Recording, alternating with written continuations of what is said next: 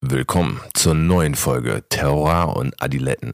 Ich bin immer noch Harry und rede zusammen mit Willi über Wein, obwohl heute redet eigentlich niemand außer unserem Gast, Ernie Losen. Ernie ist eine Legende von der Mosel und ein Geschichtenerzähler wie kein zweiter. Er erzählt uns, warum er Weine macht wie sein Großvater, wie er einen Banker vom Hof gejagt hat und warum er Amerika mag. Wir sind heute wieder in der Suite 102 im Hotel Orania in Berlin-Kreuzberg, wo wir jede Woche für euch die besten Gäste interviewen und ich meinem Ziel näher kommen will, einen Wein bestellen zu können, der mir schmeckt. Mm. Wenn ihr mögt, folgt uns gerne auf Insta. Theora und Adiletten, lasst uns euren Kommentar da, stellt eure Fragen. Wir wollen in Zukunft auch gerne ausgewählte Fragen von euch live im Podcast beantworten. Terror und Adiletten wird produziert von Pleasure. Schaut vorbei auf thisispleasure.com, da gibt es noch mehr von Ernie Losen. Außerdem interessante Interviews und News rund um Food, Drinks und Genuss. Und abonniert natürlich auch diesen Podcast. Denn wir kommen jeden Donnerstag, das wollt ihr nicht verpassen. Und die nächste Folge, die hat es auch wieder in sich. Los geht's. Ta ta ta.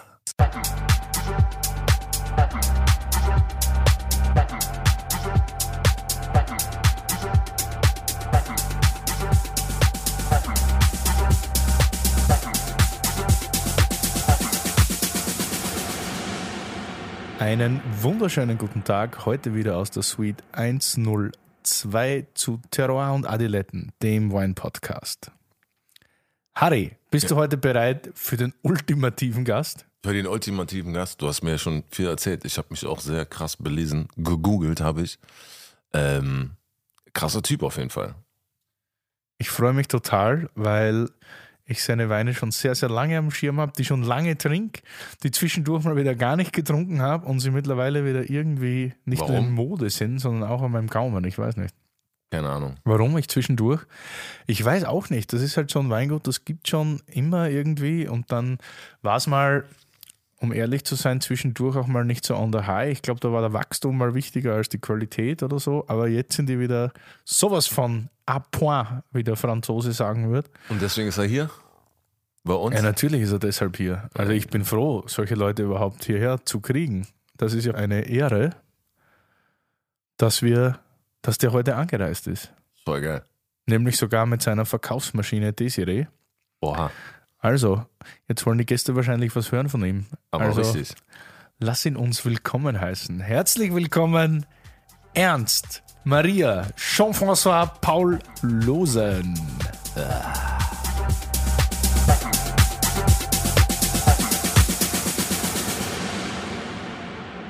Ja, das ist auch genau die Zeit jetzt, ja, 3 Uhr. Mein, mein Opa, der hat immer so, weißt du, in England, in England tust du ja so um 4 Uhr mittags ein Tässchen Tee, ne, vielleicht mit bisschen Milch anbieten, ne.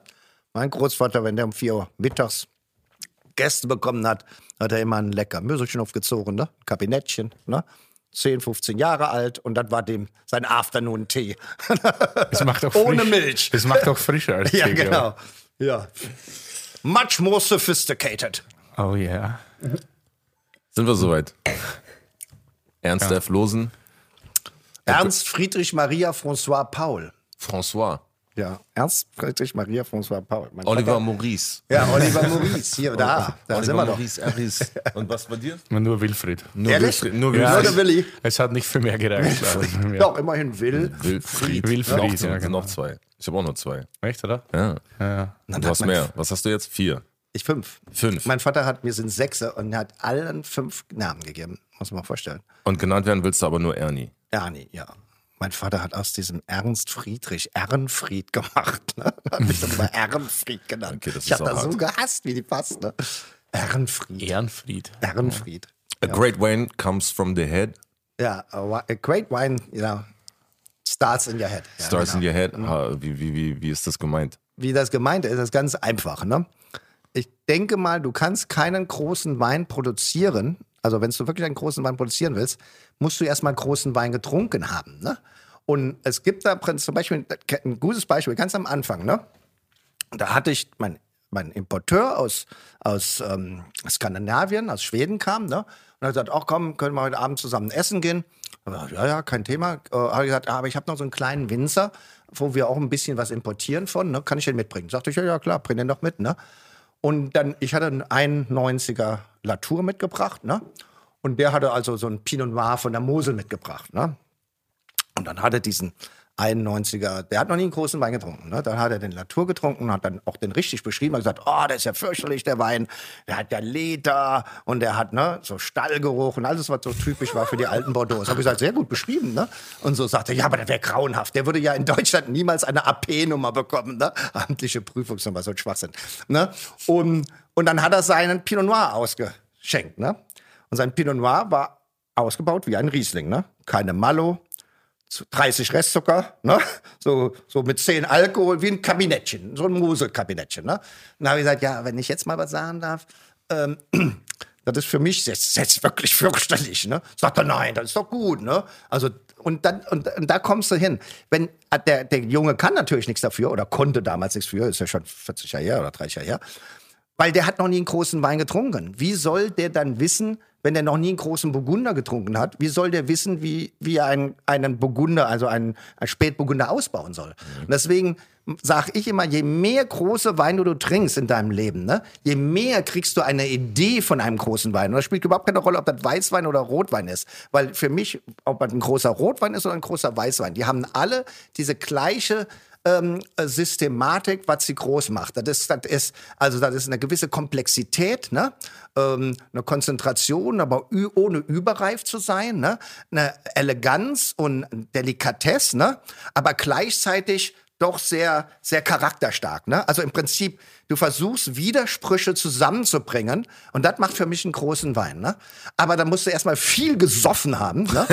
Also Entschuldigung, da musst du erstmal viel gesoffen zu haben, damit du überhaupt das mal verstehst, was ein großer Wein ist. Ne? Und dann dann sage ich, also erstmal musst du die Idee haben eines großen Weins und dann, ich meine, dann kannst du für meine Begriffe einen großen Wein äh, produzieren, aber du gibst natürlich heute und heute einen Haufen Leute, die sagen, ja nein, ich lasse den lieben Gott das machen und so, weiß die Natur, nur nicht intervenieren, nur nicht eingreifen und so, ne?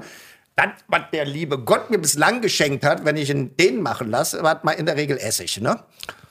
Und das ist nicht so unbedingt mein Ding. Wann war denn dein erstes Erlebnis mit einem großen Wein? Ich wollte auch gerade fragen. Ja, kann ich dir sagen. Das erste Erlebnis mit einem großen Wein, das war auf einem Poulet, ne? Harry Wein, das Wörterbuch. La Pollet. La Pollet ist eine Tradition aus dem Burgund. Im November, wenn die Weinernte eingefahren war, haben sich die Winzer im berühmten Weinort Meursault getroffen und die besten Pullen aufgezogen. Das Ganze gibt es immer noch und ist eine ziemlich dekadente Party. Die geilsten Weine, bestes Essen, Servietten werden über den Kopf geschwenkt und irgendwann singen alle ein komisches Lied mit La La La La Leere oder so. Die Paulet gibt es seit 20 Jahren auch in New York, wo sie dazu beigetragen hat, Weine aus Burgund populär und vor allem wahnsinnig teuer zu machen. Und es gibt sogar eine Polly in Berlin, im Grill Royal, wo ich auch ab und zu bin. Da, da, da. Äh, beim Nicolas Potel, damals noch bei seinem Vater, Gérard Potel, ne? Mhm. in Burgund, ne? Oh, das war, da war der Band Philippi noch dabei. Das war, muss so 94, 95, 96 gewesen sein, ne? Und da hat ein, ein, ein Freund, ein Amerikaner, ne, einen Wein mitgebracht, ne? Der da unten in Burgund studiert hat, ganz toller Typ, leider verstorben. Der war, der hatte eine Probe gehabt, unglaublich, ne? Und der hat mitgebracht 69er Chambertin von Rousseau, ne? Hatte ich noch nie von gehört und auch noch nie was getrunken, ne? Und boah, das war, das war, also weißt du, so trinkst den Wein, da taut dich vollkommen vom, vom Hocker, das war ganz groß. Das war für mich so mit das erste ganz große Erlebnis. Ein paar Jahre vorher war ich auch mal in England gewesen, da habe ich mit dem Stuart, ne? Und da war bei einem Weinhändler, ähm, da, da haben die angefangen, dieses englische Spiel zu spielen, ne? Da hatte ich noch gar keine Ahnung, das war glaube ich 89, 88, sowas, ne? Und die spielen ja gerne das Spiel in England, ne, so das Ratespiel. Ne? Das heißt dann so, du probierst einen Wein und dann heißt die erste Frage neue Welt, alte Welt. Ne? Und sagst du, oh, hm, hm, alte Welt. Okay, super. Ne? Äh, wo in der alten Welt? Da musst du raten, wo es herkommt. Ne? Dann sagst du dann, um, ja, hm, ja, der Stuart. Ne? Super. Ne? Irre. Der hatte A point. Ich, also sowas habe ich noch nie erlebt. Da sagt, der, da sagt er, oh, Frankreich. Okay, Stuart. Wo in Frankreich? Ne? Hau ähm, ab, jetzt echt. Und dann hat er gesagt, hm, Burgund. Boah, ich dachte, gibt es sowas überhaupt noch? Burgund, ja. Okay, Stuart, super. Côte Nuit, Côte, äh, Côte Bonne, ne? Ähm, Stuart, mh, Côte Bonne. Super, gut, ne? Ähm, hast äh, eine Idee, äh, Lage oder sonst was? Stuart, hm, hm, hm, hm, hm, keine Ahnung. Könnte Claude Mouche sein, ne? Super, Claude Mouche, ne? Jahrgang? Mhm. Hm. Stuart sagt 71. Bums, der hat ihn genagelt, ne? Bums, das, deswegen das kenne ich noch. 71 Claude Mouche war gut, der 69 war besser, aber grandios. Und dann hat der nächste Wein, ne? Bums. Alex Findlater hieß der Typ, ne? Der Weinhändler, ne? Das war der, der in England die erste, also die, die, die, die, die, die der, der, der erste Weinhändler, der die großen australischen Weine nach England reingebracht hat, ne? Der war in St. John's Wood, ne? Und dann hat er den nächsten Rotwein raus. Okay, Stuart, nächsten Wein, ne? Bums, wo? Alte Welt. Okay, gut, ne? Ne, Frankreich. So, gut, super. Wo? Stuart. Oh, Bordeaux. Super. Linke oder rechte Ufer, ne? Hm, linkes Ufer. Super. Was ist es? Saint-Julien. Super, ne? Weingut. De Cru Bocayou. Super. Okay. Jahrgang 70.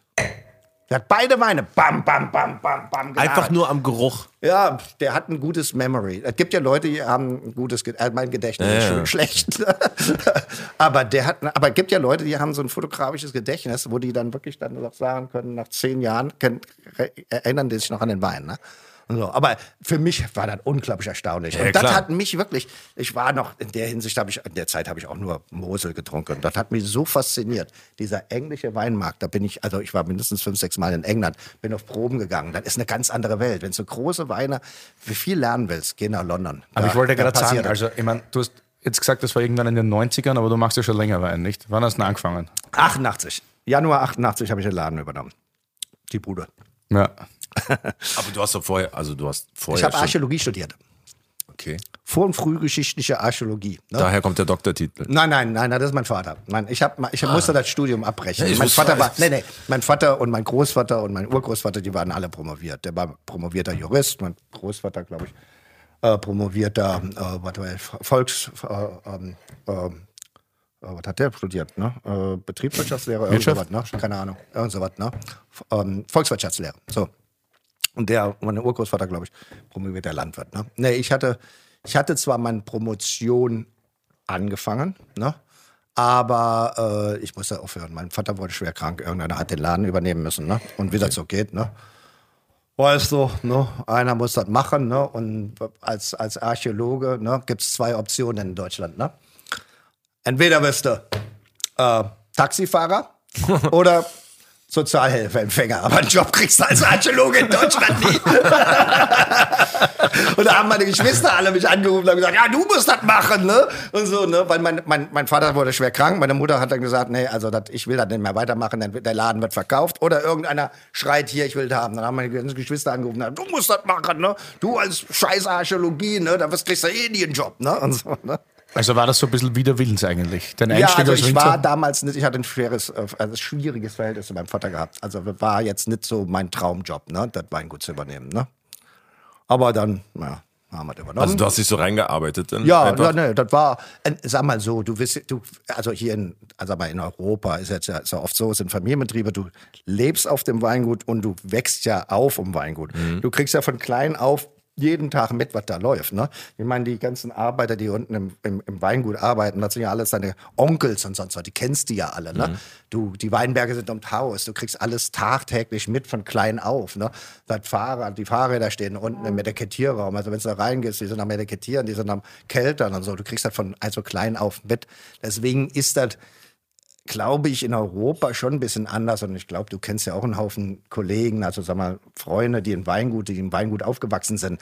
Ich meine, ob die, die gehen zwar dann noch zu der Weinbauschule, ne? Aber eigentlich haben die ja alle schon mitbekommen, ne? Ähm, äh, was tagtäglich schon von klein auf wieder da läuft. Ne? Aber nur, was du natürlich nicht mitbekommst, ist das, und das muss ich sagen, da habe ich, das habe ich alles wirklich durch, durch, durch diese vielen Besuche, und da muss ich sagen, bin ich heute noch dem Stuart dankbar, ne? dass er mich immer mit nach London geholt hat. Da habe ich eigentlich erstmal die, die Idee eines großen Weines entdeckt. Die Leute haben da alle über große Weine geredet, Bordeaux, Burgund und was weiß ich. Ne? Und das war einfach faszinierend. Also sowieso so ein kleiner Junge im Candyladen. Ne? Auf einmal bist du zu Sachen eingeladen worden, wo du noch nie was von gehört hast. Ne? Ich weiß, die erste Bordeaux-Probe, alles 70er, die komplette 1970er Jahrgang. Du hattest auf jeden Fall so ein Ahnung. Grundwissen, so von, ja, von also, Kind aber an ich, auf jeden Fall und bist dann ja, aber nochmal durch den Grundwissen, wie dann- das, was, was man zu Hause macht, wie man, ne, bei, also, ne, das, ja, traditionell, ne? Aber sag mal, aber diese Idee, das zu verbessern, das kam schon eher durch diese vielen Besuche in, in England und so, wo die Leute immer über mehr Qualität, was kann man noch mehr machen, was kann man da. Und ich weiß auch, die erste Besuch, der Stuart hat ja nie einen Führerschein gehabt. Da habe ich den immer gefahren, wenn er irgendwelche Leute. Der erste Besuch war, glaube ich, 88, 89 beim Olivier Humbrecht, seinem Vater, ne? Und so. Ah, faszinierend. Ich habe noch nie was von damals von Full Cluster Pressing gehört, ne? Und der hat davon erzählt. Und du bist dann überall, hast die ganzen Leute besucht, ne? Und jeder hat irgendwas erzählt, was er macht und was interessant ist, was neu ist und so. Und du musst es eigentlich nur für dich entscheiden, ne? Ob das für dich auch passt oder ob, da, ob, wir- ob wir sowas auch mal ausprobieren konnten, ne? Und das war einfach, das war faszinierend. Also ich habe wahnsinnig viel gelernt, indem ich halt mit Stuart durch die Gegend gekacht habe und Aber ist dadurch es- ist Winzer es- besuchen Ist konnte. es bei dir immer so langsam mehr und mehr geworden oder gab es irgendwann einmal eine Initialzündung, wo du gesagt hast, hey, wir müssen jetzt, ich meine, du bist ja so irgendwie der Repräsentant mehr Mhm. oder weniger des deutschen Rieslings und kamst eigentlich, wie soll ich jetzt sagen, durch einen Zufall, blöden Zufall irgendwie dazu, aber das ist ja schon irgendwie ja. beeindruckend. Und du bist ja auch, ich meine, so einzellagentechnisch in Österreich sagen wir immer, mit einer, mit einer vollen Hose ist es leicht stinken. Und Ja, ich meine, ich meine, du hast spektakuläre Lagen an Ja. der Mittelmosel. Und ich meine, kam das dann so irgendwie irgendwann dazu, dass du gesagt hast, okay, wir müssen jetzt diesen Weg gehen? Oder kam das so peu à peu? Sag mal so, das fing ja an, ne? also sehr bescheiden, ne? als ich das Weingut übernommen habe. Ne? Weingut war also 10 Hektar, ne? waren alles sehr gute Lagen, alles sehr alte Reben. Da kann man ja jetzt heute dankbar sein. Früher habe ich gehasst. Mein Alter war geizig bis zum geht nicht mehr. Da kannst du dir gar nicht vorstellen. Ne? Und mein Großvater war auch nicht besonders ähm, ausgabefreudig. Die haben da so nie einen Weinberg neu gepflanzt. Ne? Als ich den Laden da übernommen habe, dann 88, ne? die Weinberge waren alle alt. Damals galt es so, ja, du musst doch alle 25, 30 Jahre neu pflanzen, damit so hohe Träger hattest. Weil die haben nie was neu gepflanzt. Ne? Also ich habe dann Weinberge geerbt, die über 100 Jahre alt, noch alles wurzelecht war, ne? also keine amerikanischen Unterlagen. Ne? Und die Weinberge habe ich heute noch, die heute sind so 130 Jahre alt. Ja, ne? Lotto-Jackpot. Ne? Unglaublich, ne? Das, Ich kenne mich natürlich überhaupt nicht aus. ja, so das ist ganz so ein einfach. Nee, ich höre hör erst mal zu so und dann äh, mache ich. und dann hast du uralte Weinberge geerbt, ne? Mit ganz alles noch wurzelechte Reben. Du weißt, das ist ja eine absolute, das ist ja eine unglaubliche Besonderheit. Ne? Ich wollte gerade sagen, so, das ne? hört sich auf jeden Fall sehr, unglaubliche Besonderheit, an. weil das gibt es eigentlich gar nicht mehr in, in Deutschland, ne? So was, ne? Ja. Und so. Und, und äh, ja, nu, als ich das übernommen habe, da war der Laden ja auch bankrott, ne? Der Laden war vollkommen bankrott, als ich das übernommen habe, ne? Ähm, und viele Schulden, wenig, gar keine. Mein Vater hat alles nach USA verkauft, weißt du? So 90 Prozent, ne? Alles nach USA verkauft. Und dann 84, 85 ist ja der Dollar so abgestürzt von 3 Mark 80 auf 1 Mark 40. Ne? Also von, innerhalb von drei Jahren haben wir alle Kunden verloren in den USA. Ne? Also so genommen 90 Prozent unserer Kunden. Und stimmt das, dass du zu Beginn nicht wusstest, wo die tatsächlichen Weinreben waren und die Weinberge? Ja, ja, Also, genau. Und dann habe ich dann ja? den, den Laden 87 im. Herbst übernommen. Ne? Mein Vater, wie gesagt, schwer krank und so. Ne? Und ich habe mich nie mit dem Verwalter besonders gut verstanden. Ne? Und, und dann habe ich einen alten Freund, der heute noch Kellermeister ist, der mit meinem Bruder Abitur gemacht hat. Der hat in Göttingen studiert, war aber spezialisiert, also der hat gern getrunken, ne? Der hat aber war spezialisiert, äh, der hat in Göttingen Landwirtschaft studiert, war aber spezialisiert auf irgendeinen tropischen Schweinepestvirus, ne? Und hat eigentlich nur Bier gesoffen und so billigen Erdbeersekt und so ein Zeug, ne? Und Schnappes, ne? Und und das war mein sehr guter Freund und der hat mal einen Job gesucht und habe gesagt, Mensch, Bernie, dann komm, dann kannst du auch hier arbeiten, so im Weinberg und so. Wir haben uns sehr stark angefreundet. Ja, und dann in 87 im Herbst gab es dann zu dem Eklat, ne, dieser, dieser, weil ich wollte auf einmal jetzt, ne, so jung, motiviert, dann, oh, jetzt müssen wir das machen und jetzt müssen wir das machen und jetzt müssen wir hier selektieren und wir müssen das, ne. Und dann kam der Verwalter und gesagt, machen wir nicht. Alles Typen, die 30, 40 Jahre dann im Weingut gearbeitet haben, dann so vollkommen einge, eingelaufen waren, ne. Und da habe ich gesagt, ja, nee, bei heute machen wir so eine Selektion. Da habe ich gesagt, nee, so einen Scheiß machen wir nicht, wird sowieso nachher alles wieder zusammengekippt. Ne? Warum soll man uns die Arbeit machen? Da gab es dann einen riesen Eklat. Und dann haben die im Herbst 87 hat diese ganze Mannschaft gekündigt. Kellermeister, Außenbetriebsverwalter, all die Leute, die im Prinzip auch wussten, wo die Weinberge sind. Also das wusste ich jetzt nicht, wo die sind. Ne? Weil das sind ja alles kleine Parzellen überall, ne? Wahnsinn, ne? Irre, ne? Äh, und ja, und dann habe ich gesagt, oh oh, da haben die einfach natürlich versucht, ne, so den Arm umzudrehen und zu erpressen. Ne? Also entweder wird jetzt gemacht, was wir wieder weiter wollen, oder wir sind weg. Ne? Und das mit einem März, schlecht. Ne? Und da kam der Bernie, der dann schon bei uns war, also nur am Weimar da habe ich gesagt, Bernie, was, was, machen wir denn jetzt? Ne? Jetzt haben wir ja ein Problem. Ne? Und so sagt er, weißt du was, lass die alten Typen da gehen. Ne? Mit denen werden wir nie froh werden. Ne? Da war er nur, da haben wir keinen Kellermeister, keinen Außenbetriebsverwalter. Und dann hat er gesagt, naja, gut. Da habe ich gesagt, okay, dann werde ich dich jetzt zum Kellermeister appointen. Ne? Was Dann heißt das, Kellermeister? Was der Keller- Kellermeister. Der Kellermeister ist der, der den Wein macht. Ne? Und Okay. im Keller arbeitet, der an den Fässern Wein macht, presst und sonst was. Ne? Da habe ich gesagt, okay, dann kümmere ich mich um den Außenbetrieb. Und da hatte ich noch so ein, war so ein Dreierteam. Da war noch ein alter Freund, der war, der hat in Kassel äh, äh, Landwirtschaft studiert. Ne? Und der Christian, der war irgendwie so ein äh, Entwicklungshilfeprojekt in Tonga. Der war sehr gut in der Logistik. Der hat immer für den, äh, den König von Tonga den ganzen Schnaps besorgt. Ne? Also, ne? Und so fingen wir dann an zu dritt. Ne? Und so, dann haben wir das gesagt. Und dann haben wir gesagt, weißt du was? Das lassen wir das erstmal ruhig angehen. War so so ein scheiß Jahrgang 87, ne? Jetzt machen wir uns erstmal Gedanken. Haben dann die ganzen Lesern, waren ja alles polnische Erntehelfer, haben gesagt, jetzt wir machen erstmal eine Pause für eine Woche, ne? Woche, zwei Wochen Pause und uns was überlegt. Und da habe ich gesagt, weißt du was? Das müsste doch eigentlich, lassen wir die anderen doch alle mal lesen. Und wenn die alle alles weggelesen ist, dann was übrig geblieben ist, das muss doch unser sein, ne?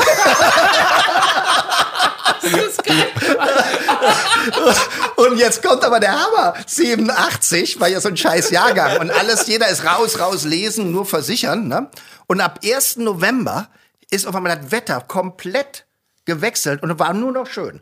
Tolles Wetter, Sonnenschein und auf einmal sind die Mostgewichte nach oben. Ne? Das wurde dann für uns ein richtig schöner Jahrgang. Tolle, viele Kabinetts, Spätlesen, andere hatten das gar nicht gehabt. Aber weil wir so lange gewartet haben, weil wir nicht einfach warten wollten bis zum, bis zum Schluss, bis dann jeder gelesen hatte, ne? hat sich bei uns noch in einen schönen Jahrgang gedreht. Ne? Und so, ne? Ja, und danach, das war dann Hammer. Und dann haben wir natürlich direkt, als wir die gelesen haben, haben wir jeden einzelnen Stock markiert. Das ist ja nicht bei uns so, dass das so ein rechteckiger Weinberg ist. Da gibt's Weinberge mit 36 Ecken. Ne? Das fängt mit zwei an, geht dann drei weit, fünf hoch, wieder vier weit, zehn hoch, dann drei narrow, dann wieder hoch und so Dinger. Ne? Also du so. musst echt wissen, wo jeder Stock steht und, quasi. Und ne? jeder Stock ist ja, und auf der Grenze gehört ja einem gemeinsam damals, ne? Das heißt, auf der Grenze, der erste Stock gehört mir, der zweite gehört dem Nachbarn, der dritte gehört mir, der vierte gehört dem Nachbarn wieder. Gott. Da bist du wahnsinnig, ne? Und so, da haben wir jeden einzelnen Stock markiert, ne? Mit so einem Band, ne? Haben wir heute noch die Bänder, ne? Und so, dass die Leute, dass wir dann natürlich die Weinberge dann beim Schneiden und so wieder finden, ne? Dann kamen die ganzen Anrufe. Mal, äh, was willst du für den Weinberg, Junge, ne? Willst du verkaufen, ne? Sag ich, so, äh, warum soll ich denn Weinberge verkaufen? Naja, ja, sag mal doch den Preis, ich will jetzt den Preis wissen, ne? Sag ja, was ist das denn, ne? Und bei uns, das wusste ich auch nicht, bei uns gibt es eine alte Tradition, wenn du die Weinberge markierst, ne? Sind die zum Verkauf, weil dann die Leute, die den dann besuchen wollen, dass sie den finden, ne? Und dann dachten die, alle meine Weinberge waren markiert, dachten die alle, ich will alles verkloppen, ne? Verkaufen, ne? Und so, da habe ich die ganzen Anrufe. Und dann habe ich gesagt, nee, das, nee, ich will die behalten. Und dann haben die gesagt, warum hast du denn markiert? Also dann bist du natürlich unten durch, ne? Ja, weil ich es selber finden wollte. so fing das an. War eine schöne Zeit. Das war also Aber- dein erstes Jahr, denn Ja, mein erstes Jahr. hast. Man hat dann, ähm, wie soll ich sagen, ja, man hat mich danach auch nicht besonders ernst genommen. Mehr. Ernst? War das auch gut. War ja, nicht ernst, ernst. Ne? ernst. Ja, ja. So du, aber, dann, aber dann hat man dich schon sehr schnell ernst genommen, nämlich hm. habe ich vom Stuart erfahren. Das ist lecker, ne? Ja, das ist sehr gut. 1990 hast du ja beim Feinschmecker irgendwie so einen ah, Preis ja, gewonnen. Stimmt, hast recht, mit genau, dem Gutsriesling gegen ja. die trockenen ja. Spätlesen und Ja, ja genau, so. ja, damals mit dem Guts. Ich hast recht, genau, habe ich ganz vergessen. Ja, genau, das war mit dem 90er. Und da war der 89er, haben wir den deutschen Rieslingpreis gewonnen, ne? Das, war, das ist schon erstaunlich. Damals hat das noch viel Wert gehabt, sowas. Ne? Weil also, es war kurz noch, danach, oder? Wenn du 88 Ja, ja, ja, 90. genau, kurz danach. Da haben wir mit dem ersten Gutsriesling, den, den wir produziert haben, Dr. Losen Riesling Trocken, haben wir den deutschen Rieslingpreis gewonnen. Damals beim Krautkrämer in Münster noch. Ne? Das war schon eine irre, das war eine Geschichte, ne? als ich da mal aufgerufen worden bin. Oh mein Gott, oh, wow. Ne?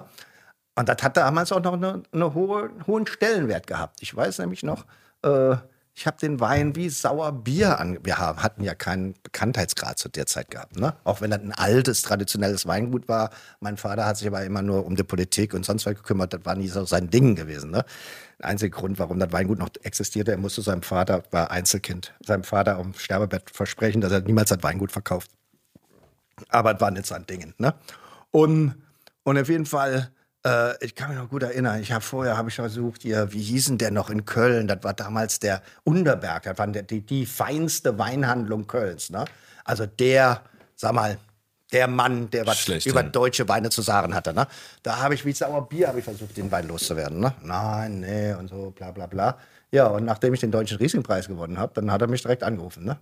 Da war er direkt bereit. Was, was, was, was hast du aber anders gemacht denn? Also, du- ich meine, du hast die denn gefunden, dann Also hast du diese haben- Spätlese also gemacht. Wir haben, wir haben überhaupt nichts anders gemacht. Wir haben eigentlich gar nichts gemacht, ne? Weil wir haben im Prinzip, weil A, war kein Geld, ne? Less B, is more. hatte- Ja, less is more. Genau das ist es. Less is more. Wir sind eigentlich nur dahin gegangen, also auch das, all die Sachen, das, selbst das mache ich heute noch. Ich habe immer wieder nur Dinge wiederentdeckt. Ich habe nichts neu erfunden. Ich bin einfach immer nur zurückgegangen. Wir machen ja heute diese Reserven, du kennst sie ja, ne? Die GGs, Reserven. Wir machen Weine wie mein Urgroßvater vor 120 Jahren. Das ist aber eine vergessene Weintradition, ne? Und im Prinzip haben wir nichts anderes gemacht, als, als also im Prinzip so wenig wie möglich zu machen, ne? Und so, ne? Weniger und, ist mehr. Ja, weniger ist mehr. Das ist das alte Designerspruch, ne? Und sag so, ich ne? immer. Das ist im Prinzip, ich glaube, wir müssen nichts neu erfinden, ne? Nee. Wir müssen eigentlich nur zu den Zeiten zurückgehen, wo zum Beispiel, wie kann es sein, dass deutscher Wein oder Riesling von Rhein und Mosel vor 120 Jahren, um 1900, der teuerste Wein der Welt war in England, ne? Ja, was haben die denn da gemacht? Das ist, wäre denn nicht normal, oder für mich ist es doch logisch, wenn das die teuersten Weine der Welt waren damals, vor 120 Jahren, sollte ich nicht einfach zurückgehen und mir einmal anschauen, was die vor 120 Jahren gemacht haben oder vor 130 oder 140 Jahren. Ne? Aber das ist vollkommen vergessen. Diese Weinmachen, dieses, dieses, dieses, diese Art des Weinmachens, wie man vor 120, 130, 140 Jahren Wein gemacht hat, ne? das ist vollkommen ver äh, verloren gegangen. Ich muss sagen, ich habe mich schon immer ein bisschen für Wein interessiert. Das war ja nur das Problem mit meinem Vater. Ne? Also das mit dem zusammenarbeiten, das wäre absolut schief gegangen. Ja, nein, wir hätten uns irgendwann mal gegenseitig umgebracht. Ne? Und aber ich habe 81, da war ich noch Archäologiestudent, habe ich ein altes Buch. Mein Großvater hat, wir haben immer noch diese große Bibliothek, 10.000 Bücher, ne? Boah. habe ich ein altes Weinmacherbuch ne, gesehen. Ne? Und da gab es 18, von 1807, nannte sich der Kellermeister. Ne? Da wurde beschrieben, dass man Wein, also Riesling von Rhein und Mosel, vor 200 Jahren, zur Zeit von Goethe, 20 bis 30 Jahre im Fass gelassen hat, auf der vollen Hefe. 20 bis 30 Jahre auf der Vollhefe im Fass gelassen hat. Vor 200 Jahren. Da habe ich gedacht, das kann doch nicht wahr sein. Das Vergessen oder absichtlich? Nein, nein, nein, nein, das war, nein, nein, das war, das wurde da beschrieben. Das war die Art des Weinmachens zu der Zeit. Und da habe ich gedacht, das kann ja gar nicht wahr sein. Das Zeug, das muss doch alles Madeira sein oder Sherry, oxidierte Zeug. Vielleicht, naja, die Engländer, die saufen ja gern oxidiertes Zeugs, ne? Und so, ne? Also die Franzosen nennen das ja immer noch Goût anglais. Wenn Wein, wenn Ja. Wein oxidiert ist, nennen die Franzosen, sagen, oh, wenn Wein etwas oxidiert ist und ein Franzose probiert und sagt, oh, Goût anglais, ne? Also englischer Geschmack, weil die gern ja Sherry und Madeira und so was trinken, ne? Werbung! Digi, ich hab's geschafft. Der Fastenmonat ist endlich hinter mir. Oha, krass. Welcome back. Wie war's? Naja, unterschiedlich. Mal leichter, mal härter. Meistens ein bisschen langweilig. das kann ich absolut nachvollziehen, verstehe ich. Und keine Ahnung, ob ich das so lange durchhalten würde. Mein Lieber, da habe ich die perfekte Lösung für dich. Intervallfasten. Da gibt's viele verschiedene Formen. Von sechs Stunden am Tag bis zwei Tage die Woche. Was man auf jeden Fall sagen kann, ist, dass das positiv auf die Gewichtsabnahme und die Reduktion von Körperfett auswirkt und auch auf den Stoffwechsel. Und noch ein paar Sachen. Und weißt du, was ich dir dazu empfehlen kann? Was denn? Natürlich AG1. Aha. Du weißt, das nehme ich ja schon seit über zwei Jahren, aber auch für spezielle Fastenkuren ist es perfekt. Mit seinem niedrigen Zuckergehalt und der hohen Mikronährstoffkonzentration. Einfach ein idealer Begleiter fürs Intervallfasten. Es liefert dir für fast alle Fasten ein Nährstofffundament aus über 70 Inhaltsstoffen, die die positiven Effekte vom Fasten zusätzlich unterstützen. Es hilft deinen Energiestoffwechsel und gesundes Altern von den Knochen und deinem Nervensystem. Das ist natürlich nice. Voll nice. Und dabei ist es more in one. Du musst nicht zehn unterschiedliche Vitaminpillen dir einwerfen. AG1 ist ein Produkt mit mehr als 70 Zutaten aus natürlichen Lebensmitteln, das viele andere ersetzt. Eine tägliche Portion AG1 liefert ein Nährstofffundament aus fünf verschiedenen Produkten. Es macht somit viele Multivitamin- und Mineralienpräparate, Bakterienkulturen, andere Greens-Mischungen und Pilzkomplexe überflüssig.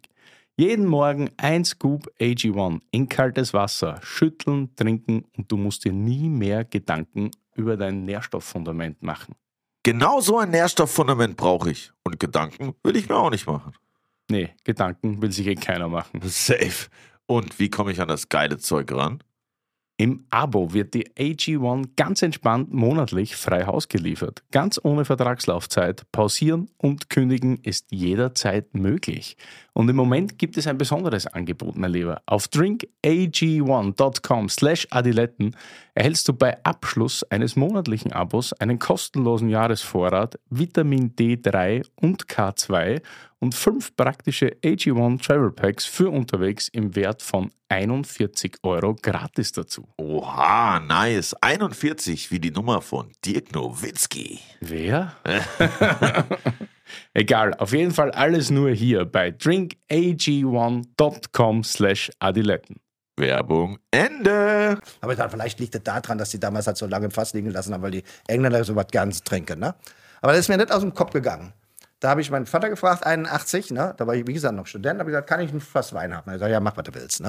Und da habe ich mir einen Wählender Sonne nur Spätleser geholt. Ne? Und die habe ich einfach nur, um zu beweisen, dass das ein Wein ist, den wir heute vielleicht nicht mehr trinken würden. Ne? Aber da Learning by Doing, ne?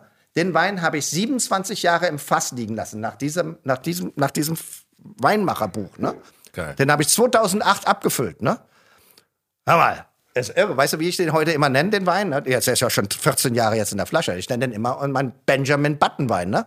Der wird immer frischer und frischer in der Glas. Ich kann dir den erklären. Ich bin kein Chemiker und so weiter. Das ist unglaublich. Also, das ist ein, weil keiner kennt ja mehr 200 Jahre alte Weine. Was wissen wir denn von so einem Wein, wie der früher ausgeht?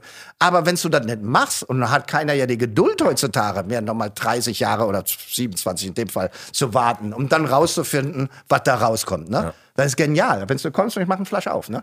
Ne? Und Ja. das ist, ist irre. Ne? Ist on irre. record. Ist on, ist on the record. Ja. Du meintest eben gerade schon äh, Learning by Doing. Ja. Learning by doing, also finde ich unglaublich spannend. Ne? Ja. Weil, wie gesagt, seitdem ich diese Geschichte da gemacht habe, der 81 mit diesem 81er Wein, äh, der eine vollkommene Überraschung ist, ne? weil ich habe ja genau das Gegenteil ne, erwartet. Ne? Und wenn du dann Fachleute gefragt hast, ne, irgendwelche Professoren oder sonst was, ne, die haben gesagt, nee, wenn du so Wein so lange im Fass liegst, das wird da das alles oxidiert, ne, das wird alles tieffarbig und sonst was. Ne? Und so, pff, keine Ahnung. Ich habe das einfach gemacht. Bums, zack, gemacht. Ne? Und das ist unglaublich. Ne? Das ist unglaublich, diese Erfahrung. Ne? Und dann habe ich, äh, wann war das, vor 15, 17 Jahren, habe ich... Ähm, hat mir ein alter Kunde, ne? Uralter Kunde, ne? Der noch meinen Urgroßvater kannte, ne? Mir einen Wein mitgebracht, ne? Von meinem Urgroßvater, weil wir, das Weingut sind im Prinzip zwei Weingüter, die zusammengekommen sind. Meine Mutter wie mein Vater sind beide Einzelkinder, ne? Und die haben beide ein Weingut geerbt, ne? Und als sie 53 geheiratet haben, sind die zwei Weingüter zusammengekommen. Aber zwei verschiedene Traditionen. Das- Die, die, die, das Weingut väterlicherseits, der hat, mein Großvater und Urgroßvater haben nur trockene Weine produziert. Während das, das Weingut meiner mütterlicherseits, ne, das kommt aus dieser äh, Brüm-Linie, Brüm-Erbe, ne, die haben immer nur fruchtsüße Weine äh, produziert. Also so Kabinett, Spätleser, Ausleser, fruchtsüß, ne? Das ist ja ein Newcomer-Weingut. Ne? dem Mosel. Und, und dann hat mir dieser uralte Kunde, ich weiß nicht, 15, 16 Jahre her, der hat mir dann mal gesagt, gell, du weißt ja, dass dein, dein Opa und dein Uropa, ne, da aus Örzig, ne, ja nur trockene Weine gemacht haben. Sag ich, ja, weiß ich, leider haben wir die nicht mehr, äh, nix mehr da. Und so hat er gesagt, ich habe dir eine Flasche mitgebracht, ein 47er, ein 47er Örzger Würzgarten, trocken, ne, damals, wie der Uropa sie ausgebaut hat, ne. Und äh, habe ich Wochen später aufgemacht, genial. Genial. Also ich meine, 50, 60 Jahre alter, trockener Riesling. Ich war beeindruckt. Ich, dachte immer nur, die restsüßen Kabinett spätestens auslösen, die können super altern. Hatte aber noch nie so einen alten, trockenen Moselwein gehabt. Das war genial. Da habe ich mich natürlich früher interessiert, was hat der Alte denn gemacht, ne, der Opa, ne? So, dass der ein trockener Wein, ne, der so lange hält und super war, ne? Und so, und dann weiß von meinem Vater und so. Der hat die Weine alle mindestens zwei Jahre im Fass auf der Vollhefe gelassen, ne? Ja. Und dann nochmal zwei, drei, vier Jahre in der Flasche, bevor er in den Markt gebracht hat, ne? Und im Prinzip, zwar verkürzt als diese 20 Jahre, ne, wie man das vor 200 Jahren gemacht hat, also 100 Jahre später, hat man zwei, drei Jahre die Weine im Fass liegen lassen. Ne? Und das fand ich einfach genial. Und da habe ich gesagt, Mensch, bin zum Kellermeister gegangen, zu meinem Kellermeister, Bernie, habe ich gesagt, Bernie, wir müssen das jetzt alles anders machen. Ne? Wir müssen unsere trockenen Weine machen wie mein Urgroßvater. Ja. Ne? Sagt er, ja, wie, was, was, wie, äh, was weiß ich denn, wie dein Urgroßvater Wein gemacht hat? Ne? Sag ich, ja, im Prinzip ganz einfach, ne? Muss nicht viel machen, ne? Einfach zwei Jahre, drei Jahre auf der Hefe liegen lassen, prima Geschichte. Dann sagt er, ja, also ich weiß nicht, ne? Und so hast du denn, weißt du denn überhaupt, wie der das gemacht hat? Und so, ja, man könnte ja mal ausprobieren, das ist doch super, ne? wir gehen jetzt einfach zurück, ne? Natürliche Gärung, alles wieder zurück in Fass, lange auf dem Fass liegen lassen und auf der Vollhefe liegen lassen und so. Da kam der Bernie am nächsten Tag hier mit so, so einem DIN A4-Blatt und hat gesagt, ja, kannst du mir das mal bitte unterschreiben? Ne? So, ich wollte mir nicht schreiben. Sagt er, ja, weißt du was, ne, jetzt soll ich irgendwas machen, ne? Und wenn die ganze Scheiße daneben geht, ne, dann kannst du mich aber nicht haftbar machen. Das war doch deine Entscheidung, ne? Du Arschloch, ne? so, ne? Und, und so, dann habe ich gesagt, ja, kein Thema, komm, jetzt machen wir das mal, ne? Und so. Super. Und das ist auch, jetzt machen wir das auch schon seit 15, 20 Jahren. Wir machen Weine, die ein Jahre, zwei Jahre, drei Jahre, acht Jahre auf der Hefe liegen, ne? Voll, Vollhefe liegen, ne? Vollhefe im Holzfass, ne? Das ist genial. Ich habe letzte Woche noch den 13er, der immer noch im Fass auf der Vollhefe liegt, ne? Der hat so eine Farbe, hier, hellfarbig. Der immer noch irre, der ist jugendlich, ne? Wahnsinn. Und das meine ich jetzt mit Learning by Doing. Da gibt es Sachen, die man vor 120, 130 Jahren gemacht hat und wir wissen gar nichts mehr davon, ne? Und das kannst du eigentlich nur wieder entdecken, wenn du es ausprobierst, ne? Du musst natürlich ein bisschen äh, sag mal, Patience haben, ne? Du musst ein bisschen Geduld haben, ne? Ja, vor so, auch, ne? Glaub, das, das ist natürlich ja, ja. Aber du brauchst auch die gewisse Kohle dazu natürlich, nicht? Weil Geduld ja. im Wein machen heißt ja auch Kohlen irgendwie und ein bisschen oh. Invest. Und jetzt wissen wir ja auch. Du weißt doch, wie man naja, ein kleines Vermögen im, im, im, im Weinbusiness macht, indem man mit einem großen anfängt. Ja, genau. Aber das ist ja jetzt ein super Thema, super Überleitung. Wir wissen ja auch, dass du nicht nur sehr mhm. enthusiastischer Weinmacher bist, wie man gerade hört, sondern ja auch Unternehmer. Und du hast ja auch noch einige andere Sachen so nebenbei. Nicht oh. neben dem kleinen, ja. aber feinen Weingut. Ja. Im Wehrenkastel gibt es ja auch noch andere Sachen. Wie die alte Mutter von einem Freund von mir sagte, mit 95 im, im Rollstuhl, die sagt immer, und wie jedet Ihnen, Frau Damen? Da sagt sie immer, immer heiter, immer weiter. Ne? und, so, und so sehe ich das genauso. Ich meine, ich, wieso, ich liebe die Mosel und ich glaube, da, das ist auch ein ganz tolles Weinbaugebiet. Und wir können ganz große Rieslinge da machen. Ich bin auch überzeugt, dass es einer der ganz großen Rieslinggebiete ist. Aber man will sich auch weiterentwickeln. Ne? Und vor 25 Jahren, dann gebe ich zu, ich habe immer die Burgundersorten sehr gern gemocht. Also Weißburgunder, Grauburgunder, Spätburgunder. Ne? Und jetzt ist die Mosel jetzt damals, vor 25 Jahren, war das nicht unbedingt. Auch Grauburgunder? Ja, okay. ich liebe Grauburgunder. Wirklich? Ich liebe Grauburgunder, ehrlich. Aber nicht Grauburgunder so dick, fett und sonst was gemacht, ne, sondern ein bisschen eleganter, ne, ohne Botrytis, ne, nicht dieses fette Z Zeug da. Ne. Also wenn ich in Späti gehe, nehme ich auch immer Grauburgunder. ja. Harry Wein, das Wörterbuch. Heute Weinbaugebiete. Die Mosel. Die Mosel ist wahrscheinlich das weltweit am meisten gefeierte deutsche Weinbaugebiet. Das liegt daran, dass die Mosel wie kein anderes Gebiet für den Stil steht, den es nur in Deutschland gibt. Feine, schwerelose Rieslinge mit einer perfekten Balance aus Säure und Süße. Am Fluss Mosel liegt zwischen Saarburg und Kochem das größte Steillagenweinbaugebiet der Welt. Die Weinbauregion Mosel umfasst aber auch Weinberge an den benachbarten Flüsschen Saar und Ruwer. Die steilen Weinberge sind extrem schwer zu bearbeiten, aber bringen deswegen auch einzigartige Weine hervor, darunter die teuersten Weine, die es in Deutschland gibt. Die Süßweine von Egon Müller, die gerne mal über 10.000 Euro pro Flasche kosten. Seid ihr komplett behindert? So, Deshalb der machen, wir, deshalb machen wir jetzt den Podcast. Ist doch so wirklich, wenn ich, da, wenn ich aus dem Kühlschrank da was nehme, dann ist es meistens Grauburgunder. Ja, ja. Keine Ahnung. Also ich finde auch? Grauburgunder. Ich liebe Grauburgunder. Und, an, und ich wollte jetzt aber nicht an der Mosel etwas machen, was da keine Tradition hat. Ne? Aber die Burgundersorten haben eine ganz, ganz lange Tradition am Rhein. Ne? Und da war, hat, war immer so ein Traum. Und das war auch wieder ein reiner Zufall. 1996 ruft der Stuart mich an und sagt mal, hör mal, ich habe da einen Kumpel und so, der sucht da jemanden, ne? Der hat da so ein altes Weingut aufgetan, ne? Die suchen jemanden, die das pachten wollen und so, ne? Bin ich da runtergefahren, boah, traumhaftes Anwesen, super, super, super schön. Ne? Und das ist natürlich, das ist viel mondäner in der Pfalz als bei uns an der Mosel. Da war ich direkt verliebt drin, haben wir angefangen und so.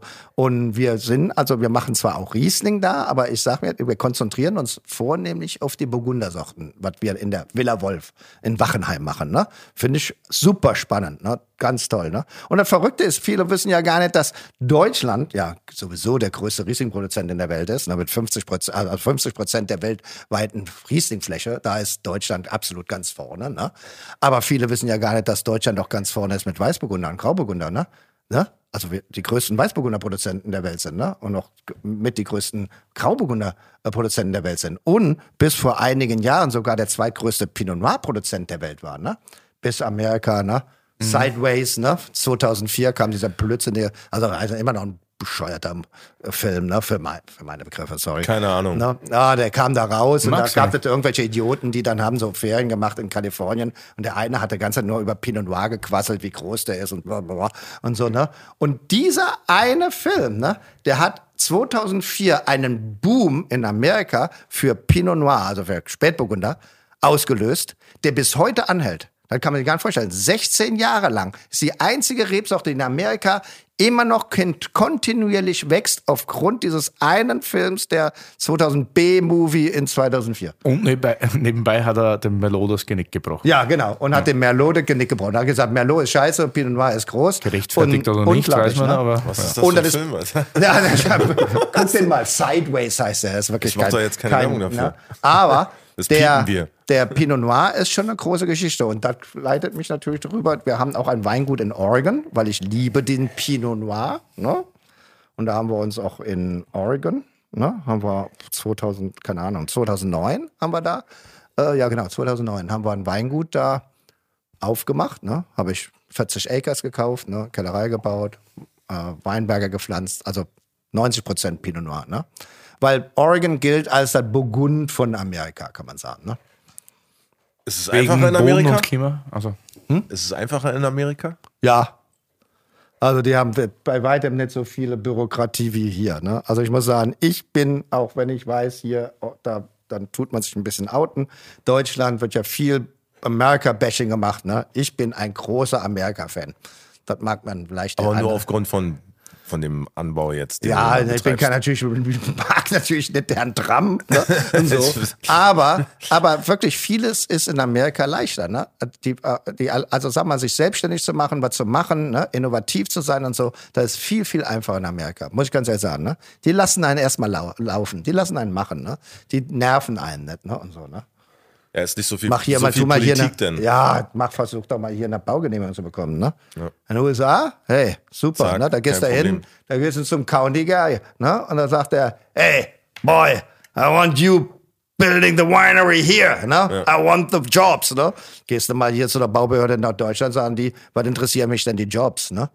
warum bist du nicht ins Burgund gekommen? Oh, naja, sag mal so. äh, vielleicht, äh, ja, wenn so eine äh, äh, Musigny, ein Hektar, 100 Millionen Euro. Äh, dafür kriegst du auch in Amerika 100 Weingüter. nee, das ist ja irre. Burgund, du weißt es selber, Burgund ist sowas von, von abartig geworden, was die Preise angeht. Ne? So gern ich da wirklich was machen würde. Aber das ist, das ist Milliardärsspielwiese geworden. Wirklich. Milliardärs, nicht mehr Millionärspielwiese. Milliardärsspielwiese geworden.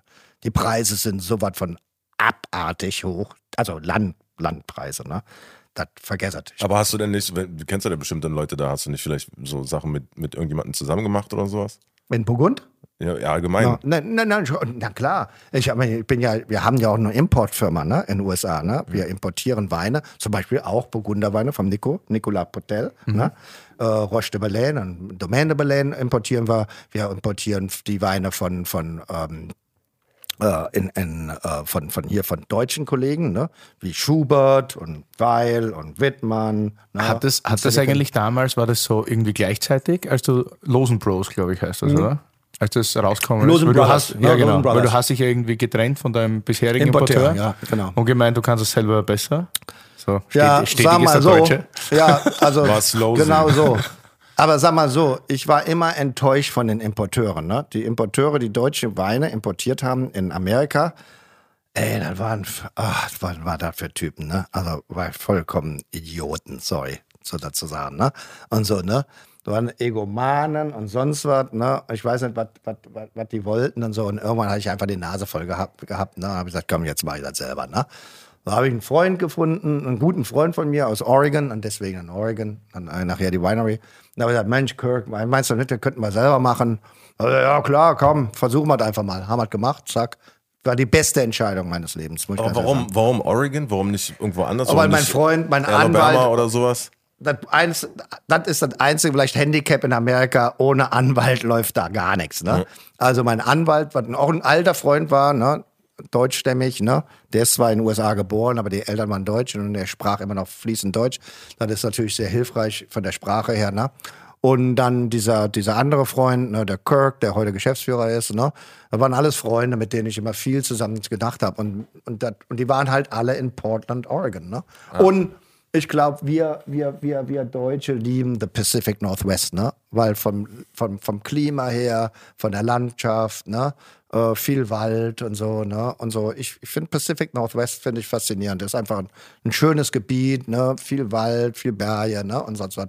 Tolles Gebiet. Also gefällt mir super gut, ne? Auch vom Klima her eher, sag mal, eher hier wie bei uns, ne? Und so, ne? Und coole Leute, ne? Der Pacific Northwest, das sind wirklich, die, die Leute sind anders, ne? Die sind anders drauf, als wenn du jetzt an der Ostküste bist oder Ja, ja, unten klar. im Süden oder so, ne?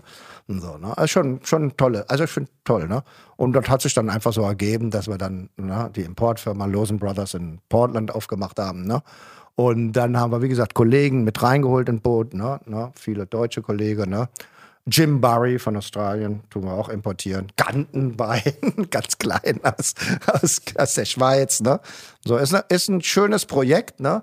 aber wir machen, wie gesagt, wir machen das wirklich nur, was wir, was wir, was, was wir wollen und was uns Spaß macht. Ne? Und so, wir, ich bin da ja jetzt nicht drauf angewiesen, da ein riesiges Import-Business draus zu machen, sondern das soll wirklich, es soll eine Weingeschichte sein. Ne? Und auch die Leute, die für uns arbeiten, sind alles Weinenthusiasten. Ne? Die Verkäufer sind große Weinenthusiasten. Die können sich unglaublich einsetzen und, und wissen auch viel über die Weine und so. Das ist wichtig, ne? dass man dann, deswegen sage ich auch, ich meine, manchmal kommen natürlich sagen, sag mal andere Weingüter, ah, kannst du uns denn auch importieren? Sag ich, ja, weißt du, du, wenn's, wenn wir dich importieren, verlangst du ja von uns, dass wir einen guten Job machen. Ne? Aber ich kann ja den Verkäufern nicht jedes Jahr zehn neue Weingüter aufdrücken. Ne? Dann können die keinen guten Job mehr machen. Ne? Also wir brauchen für ein Weingut, brauchen wir ein, zwei Jahre, um das zu etablieren, weil wir, die verlangen ja was von, wenn, wenn, wenn wir, wenn wir so jemand annehmen, dann müssen wir ja auch was zeigen, Leistung zeigen. Ne? Sonst, sonst ist das ja wie Knete an die Wand schmeißen. Ne? Was hängen bleibt, das verkauft sich. Ne? Das andere fällt runter. Ne? Und das wollen wir nicht. Ne? Weil genau das habe ich 20, 25 Jahre lang selbst erlebt mit anderen Importeuren. Ne? Klar. Also muss schon ein bisschen, wir versuchen ein bisschen seriöser zu machen. Und wenn man jetzt zurückgeht so an die Mosel oder generell Trends, hast du, ich meine, du machst ja relativ lang das Gleiche eigentlich, Hm. aber das in immer einer stetigen oder steigenden Qualität Man und so muss weiter. sich, ja genau, man muss sich, also man muss sich ja immer ein bisschen verbessern, Ja. um gut zu bleiben, sozusagen. nicht? verbessern, neu erfinden. Wobei ich sage immer, ich erfinde mich ja neu. Ne? Ich entwickle weiter oder entwickle mich gerade zurück. Ich wollte gerade sagen, es war ja eigentlich das ich- Zurück, so was es stark gemacht also hat. alles, was ich neu gemacht habe, ist eigentlich nur eine Wiederentdeckung von etwas, was vor 120, 130, 140 Jahren gemacht worden ist. Ne? Was ja unglaublich spannend ist. Ne? Aber das bedeutet natürlich, du musst auch sehr viel Geduld haben. Ne? Patience, ne? Das heißt, wenn ich, äh, ich habe mittlerweile, keine Ahnung, 340, 400.000 Flaschen, ne? Im Keller liegen, die ich alle weggelegt habe, die erst in 10, 15, 20 Jahren rauskommen. Wir haben vor drei Jahren 97 herausgebracht, dann im nächsten Jahr 98 herausgebracht. Jetzt bringe ich einen Wein raus, der 40 Jahre alt ist, ne? der nie im Markt war. Ne? Und da braucht man ein bisschen Geduld ne? für so Sachen. Mein jüngerer Bruder ist ja auch in der Firma zehn Jahre jünger, die jungen Leute, ne? Dann so, wenn wir dann probieren und dann probiere ich mit Bernie, mit dem Kellermeister, sage ich, ja, den, den legen wir jetzt erstmal zehn Jahre weg, den füllen wir. Wir tun etwa 30 bis 40.000 Flaschen jedes Jahr abfüllen, die nur weggelegt werden. Die werden gar nicht verkauft, die werden lange weggelegt, ne? Und so, ne? Und natürlich braucht man dann viel Platz. Und dann kommt mein Bruder, der ist typischer deutscher Maschinenbauer, Ingenieur, ne? Der sagt, ich habe keinen Platz mehr, ne? Wo soll man dann hinlegen? Da sag ich, ja, Thomas, da musst du halt einen neuen Keller mieten irgendwo, ne? Wo man die dann hinlegen kann, ne? Und und dann sagt er, ja, was soll das denn überhaupt? Ich habe immer gedacht, wir produzieren Wein, um zu verkaufen und nicht immer zum Weglegen. Ne? Und so, was soll das dann? Und dann habe ich ihm versucht zu erklären, weißt du, Weißt du, ich habe da eine Passion, ich habe da eine Vision. Ne? Ich mache Wein, ich produziere Wein, der erst in 20 Jahren rauskommt. Ich bin der Einzige dann, der in 20 Jahren kommerzielle Mengen anbieten kann. Und ich glaube auch, das ist, also die ganze Entwicklung geht dahin. Ne? Also ich, ich, diese Vision habe ich, ne? Und so, dass das eine ganz große Nummer wird, ne? Weißt du, was so mein ganz cooler jüngerer Bruder dann sagt? Weißt du, was unser alter Bundeskanzler Helmut Schmidt gesagt hat. Wer Visionen hat, soll zum Arzt gehen. ist doch nicht herrlich? Ne? Aber naja, ne Prösterchen, ne? Prost, Prost, Prost, Prost, Prost, Prost. Nervt das eigentlich manchmal, wenn man so lang so einen stetigen Job macht, dass die Presse jeden, jedes Jahr irgendeinen neuen Wunderwutzi erkürt und erfindet und man dann selber irgendwie so ein bisschen, ja. oder ist das? Also ehrlich gesagt, weißt du, das Schöne ist, wenn man irgendwann ein gewisses Alter erreicht hat, ne? Muss man sich darum nicht mehr kümmern. Ne? Ja. Und so, weißt du, ich, ich habe das vollkommen, vollkommenes Verständnis, ne? Wenn du jung, an, jung anfängst, das habe ich ja auch, ne? ne? Wenn du jung anfängst, dann musst du dynamisch sein, dann musst du auch versuchen, Presse zu bekommen, ne? Das ist halt nun mal so. Das so läuft das Spiel, ne? Und so, ne? Aber wenn du so ein Old Donkey bist, wie ich jetzt im Weinbusiness, ne? 40 Jahre fast, ne? Und so, ne? Ja, mal, dann kannst du es ruhig angehen lassen, ne? Dann musst du, du musst dann nicht mehr jeden Scheiß mitmachen und sonst was, ne? Und du kannst endlich deine Meinung sagen. du kannst einfach sagen, komm, weißt du was, Jungs, ne? Macht ihr mal euer Zeug, ne? Und so. Ich und ich halte auch nicht vom, muss ich ganz ehrlich sagen, ich halte auch nicht hinterher, ne? Ich muss nicht jeden Mist mitmachen und so, ob es jetzt Natural Wines sind oder Orange Wein. Mir ist das doch scheißegal, jeder soll da machen, was er will, ne? Und so. Und weißt du, ich, ich kritisiere das ja gar nicht, ne? Aber ich glaube einfach, Wein lebt von der Vielfalt, ne? Und es, und, und, und, und es gibt genug Spielraum und genug Leute, die wollen das trinken, die anderen wollen das trinken und so. Wir kommen dann so überhaupt nicht in die Quere, ne? Ich weiß gar nicht, wo dieses Missionarische mal her, manchmal herkommt, ne? In diesem Weinbusiness, ne? Nur das, nur Orange und nur Natural oder nur Organic oder nur, oh, was weiß ich, Biodynamic und sonst was. Meine Güte, ich will doch am Ende nur ein, ein lecker Weinchen trinken und einen saufen. Entschuldigung. Also ich meine, weißt du, wenn das alles in die Ideologie reingeht, ne? Und das haben wir ja schon genug, was weiß ich, mit den Grünen und sonst was. Ich habe keine Lust, Ideologie zu saufen. Ich will ein lecker Weinchen trinken. ne? Ja, ist doch so. Ja, ja, ja, das stimmt, ja. Okay, ich merke, die Probleme gibt es überall, sowas gibt es natürlich. Ja, in, in, in, in, der Musik gibt es sowas natürlich auch. Weißt du was? Das ist das Gleiche, Entschuldigung. Aber, äh, ne, wenn ein Sommelier zu mir kommt und sagt, ja, das ist das Beste und sonst was. Und wenn ich dem sage, weißt du was, was für mich der schönste Abend ist? Ich esse mein Lieblingsgericht und trinke dazu meinen Lieblingswein. Und wenn das nicht zusammenpasst, ist es trotzdem mein schönster Abend, ne? Ja. Weil, ehrlich gesagt, was ist es denn? Ich meine, ich muss es sowieso bezahlen am Ende vom Tag, ne, wenn ich in so einem Drei-Sterne-Restaurant sitze. Warum soll ich dann irgendwas essen, wat, weil der Wein besonders gut dazu passt, aber ich mag das Essen nicht und ich mag den Wein nicht. Was habe ich denn dann? Und dann darf ich noch viel Geld bezahlen. Ne? Entschuldigung. Also ich bin wirklich der, da in der Hinsicht pragmatisch. Das, was ich am liebsten esse und das, was ich am liebsten trinke, das ist für mich, was am zusammen am besten passt. Ne? Und dann habe ich einen schönen Abend, ne? Und so. Und der Rest erzähle ich nachher. Und was trinkst du am liebsten? Pinot Noir aus der Burgund oder also, Riesling also, ja. aus Oregon? Ja, aus ja, Oregon. Ja, ja nein, absolut. Ich habe meine Favoriten, ne? natürlich. Ich kann Pinot Noir, großen Pinot Noir von Burgund, ne? große, so gerade alte, gereifte Sachen, ne? die dann so eine schöne Extraktsüße bekommen. Weißt du, große, gereifte Pinot Noir kriegen doch diese wunderschöne Süße. Ne? Das ist ja unglaublich toll. Und, und, und das ist, das ist mir egal, was ich dazu esse, weil das Zeug, das ist für mich also einfach so genial, da kann ich alles so essen. Ne? Und, und ich weiß, und deswegen hat ja, da hat, da hat ja mal der, der, der, der Michel Betania, ist ein berühmter Weinjournalist, ne? ne der Dessauve, Betania heißt es heute, ne? Der war, das ist schon 10, 12 Jahre her und so, da war der Sonntags, hat er mich angerufen, na mal, ich bin hier mit fünf Gastronomen aus Paris unterwegs, ne, können wir, weil der wusste, bei uns gibt immer was zu essen, ich koche dann ganz schnell was, ne, und, und äh, können wir heute Abend bei dir vorbeikommen? Dann habe ich gesagt, ja, wo bist denn du? Ja, ich bin ja an der Mosel. Oh, okay. Und so habe ich gesagt, okay, komm vorbei, dann mache ich ein bisschen. Und bei uns gibt es diese alte Tradition an der Mosel, ne, gibt's die Tradition, dass man Wildgerichte, ne, mit alten Restsüßen auslesen zusammentrinkt. Diese alten restsüßen Auslesen sind, wenn sie mal 30, 40 Jahre alt sind, nicht mehr so süß. Da ist nur noch ein bisschen Süße da, ne? Weil die Süße geht weg, ne? Und in Burgund gibt's ja die Tradition, alte rote Burgunder zu trinken. Alte rote Burgunder, weil die im Alter diese schöne Süße bekommen, diese, diese, diese Alterssüße, ne? Wunderschön, ne? Und da habe ich, ein, hab ich noch so ein, hab ich noch so ein, so ein, so ein, Reh, so ein Bein, so ein Rehbein gehabt, ne? Und so, ne? So ein Leg of, ne? Und dann habe ich das schon gemacht, dann schön, zack, ne, so ganz klassisch, wie unser Uroma das gekocht hat, ne, lang, ne, und so, mit schön Söschen und so, ne. Und dann habe ich das serviert, weil Reh hat ja so eine Süße, das Fleisch hat ja so eine schöne Süße, deswegen passt ja auch ein bisschen Wild. süßer Wein dazu, ne. So also eine alte Auslese. Altes ne? Süß. Ne? Und so eine Todessüße nennt man das auch manchmal, ne. und dann habe ich einen 59er Kracher Himmelreich feine Auslese gegen einen 69er ähm, Chateau Latour, ne, das ist der, der, das Weingut, was im, im Clos Vougeot ist, ne, Clos Vougeot, Chateau Latour, 69er, ne? Also Grand Cru, Ich muss mir unbedingt eine ne? Weinkarte machen, so, ne? wo das alles ist. Habe ich beide ausgeschenkt. Der 69er hat eine schöne, so eine schöne Extraktsüße vom Alter und der und die Riesling Auslese, die Süße war fast so weit reduziert und konnte sich mit der Süße von dem Burgunder Gegner. Und dann die französischen äh, ne, Gastronomen sagten, wie ein Rest süße Riesling zu dem Gericht. Ich gesagt, ja, probiert doch erstmal, ne? Probiert, komm hier. Beide waren nebeneinander. Die haben nebeneinander gestanden. Normalerweise schwierig Riesling, dann Burgunder, so nebeneinander.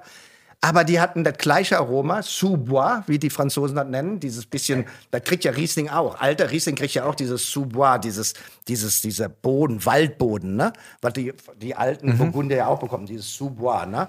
Und so. Dann beide die gleiche Süße. Deswegen sage ich auch immer, Riesling und Pinot Noir, ne? Das sind die Red and White Twins, ne? Das sind, ne? Das sind also die Zwillinge, die roten und weißen Zwillinge. Ja. Weil die von der, vom, vom, äh, im Alter. Werbung. Willi, jetzt musst du sehr stark sein. Wieso, wo siehst Naja, du hast doch so abgehatet über den Autohändler, der euch den neuen Bulli noch nicht geliefert hat, weswegen Lou für eine Woche irgendwo in der Pampa warten musste.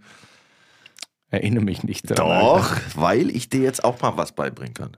Kennst du See You Camper? Nee, nie gehört. Was ist das? Das ist vor allem erstmal richtig nice. Bei CEO Camper kannst du online Wohnmobile in über 20 Ländern buchen. Mit paar Klicks kannst du das Ding konfigurieren und Add-ons dazu buchen. Das Ganze mit einer riesigen Auswahl, über 150 Vermieter weltweit. Vom kleinen Truckcamper bis zu riesigen Luxus-Motorhomes. Alter, echt? Wie jetzt? Und ich habe mir extra einen Bulli gekauft? Ja. Da frage ich mich auch, wieso du das gemacht hast. Hättest du mich mal vorher gefragt. Aber du kannst CU Camper trotzdem nutzen. Du kannst nämlich auch einfach was mieten für einen Urlaub und eine Tour in nicen Weinländern wie Frankreich, Italien, Spanien, in den USA, Australien oder Kanada. Na gut, das ist nicht so ein Weinland, glaube ich, aber you get the point. Alter, das klingt Mörder. Safe. Wollen wir nicht mal eine Tour machen durch Piemont oder Burgund oder so? Und dann schön oben auf dem Morachet pennen? Eigentlich habe ich immer Bock, aber hast du überhaupt schon wieder den Führerschein? Nein, noch nicht. aber bekomme ich bald. Ist jetzt schon sowas von verjährt alles und wenn ich ihn hab, geht's los. Klingt nice, Digi. Und wie funktioniert das Ganze? Einfach auf www.cu-camper.com gehen und wir wären ja nicht wir, wenn wir nicht ein fancy Goodie für euch hätten. Mit dem Gutscheincode CU-TA24 spart ihr bei allen Buchungen ab 1500 Euro 50 Euro ein. Das Ganze ist einlösbar bis zum 31.12.2024. Das war viel Info. Sag nochmal, komm. Auf www.cu-camper.com Gutscheincode CU-TA24 eingeben und ihr spart 50 Euro bei allen Buchungen ab 1500 Euro. Das Ganze geht bis Ende diesen Jahres, also bis 31.12.2024. Alle Infos wie immer in den Show Notes und natürlich erst parken, dann Wein trinken. Ich scroll schon, ey, da sind echt ein paar richtig geile Dinge dabei. Werbung Ende. ähnliche Aromen bekommen, ähnliche Süße bekommen, ne? Und das hat super gepasst mit dem Gericht, ne? Und da nachher haben die, die haben die alle gesagt, ah, ist ja irre, ne? Da hätten, hätten sie nie gedacht, dass so eine alte Restsüße aussieht. Das war 59 natürlich, war schon 40, 50 Jahre alt, ne? Und so perfekt, ne? Perfekt, ne? Hätten sie nie gedacht, ne? Und äh, und, und das ist einfach, das ist spannend, ne? So Dinger sind einfach geil, ne? Und so, ne? Das ist, da gibt es so viele Sachen, die man wiederentdecken kann. Du musst nichts, du musst das Rad nicht neu erfinden. Ich muss sie erstmal entdecken. Ja, wiederentdecken. Genau. Ich muss mal Alte entdecken. Sachen, Dinge, die, also früher haben die, weil ich sage immer ganz früher, ne? Hatten die keine Technologie, aber unglaublich viel Zeit. Die wussten viel mehr, was die Zeit beim Weinmachen ne, macht. Ne? Heute, danach, heute, heute haben wir alle keine Zeit mehr, aber dafür Technologie. Ne? Mein Urgroßvater hat ja niemals gedacht, dass man einen Wein nach, nach, nach, nach, nach einer Woche schon abfüllen kann. Heute gibt es die Technologie, du erntest die Trauben und kannst du nach, vergehrst du, machst alles, kannst nach einer Woche schon abfüllen. Hätte ja niemals so was unvorstellbar, ne? Äh, früher hat man Ze- und die wussten einfach viel, viel mehr darüber, was Zeit, was die Zeit beim Weinmachen bedeutet.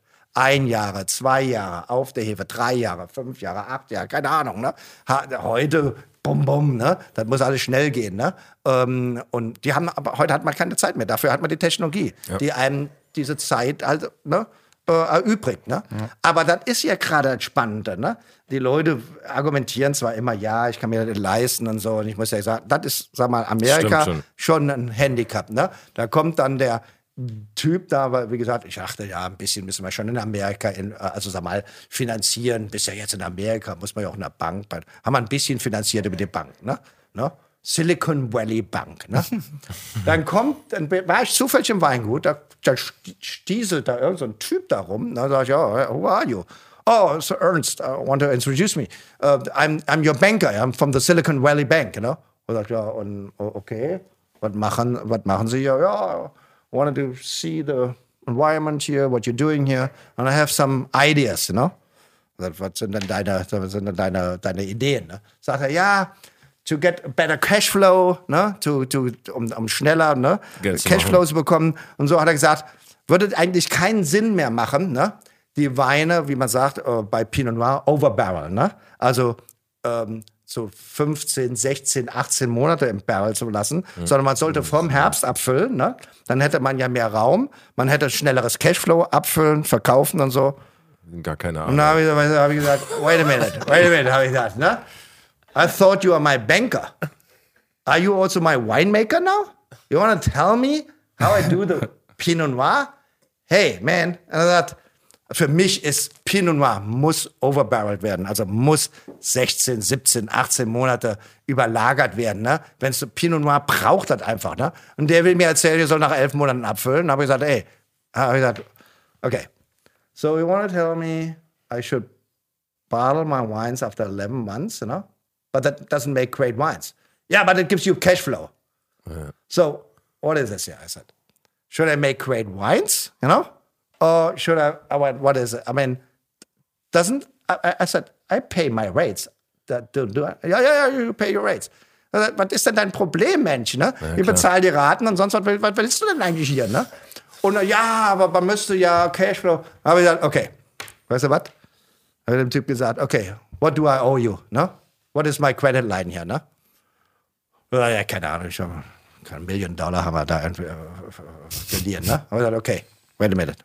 Habe meinen Bruder angerufen, Deutschland, habe gesagt, hör mal, äh, can you give me the account number? Habe gesagt, kannst du den Arschlöchern das ganze Geld überweisen, ne? Und so, ne? Und habe gesagt, okay, and I want to never ever see you here again, ne? Also wenn mein Banker anfängt, mir zu sagen, wie ich Wein machen zu haben, ne? Das ist ja nicht mehr ganz Geht was normal, schief oder? wahrscheinlich. Geht was schief. Du aber generell so Cashflow, also Wein kann ja nicht nur oder muss ja nicht nur produziert werden, sondern muss ja auch verkauft werden. Natürlich, Und, und du hast ja ja deine auch immer. 24-7, deine loyale und bezaubernde 24-7 Verkaufsmaschine Desiree.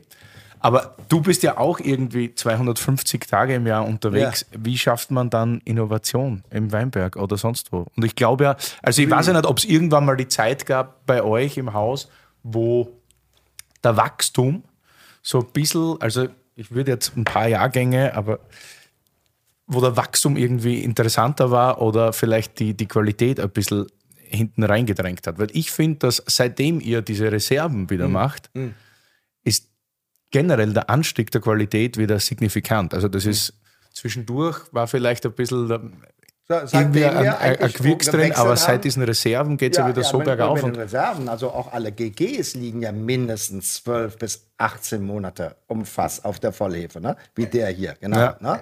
Die, die liegen ja auch äh, sehr lange da drauf. Ne? Und die ganzen Sachen, die ja noch alle kommen, das weiß ja gar keiner. Ne?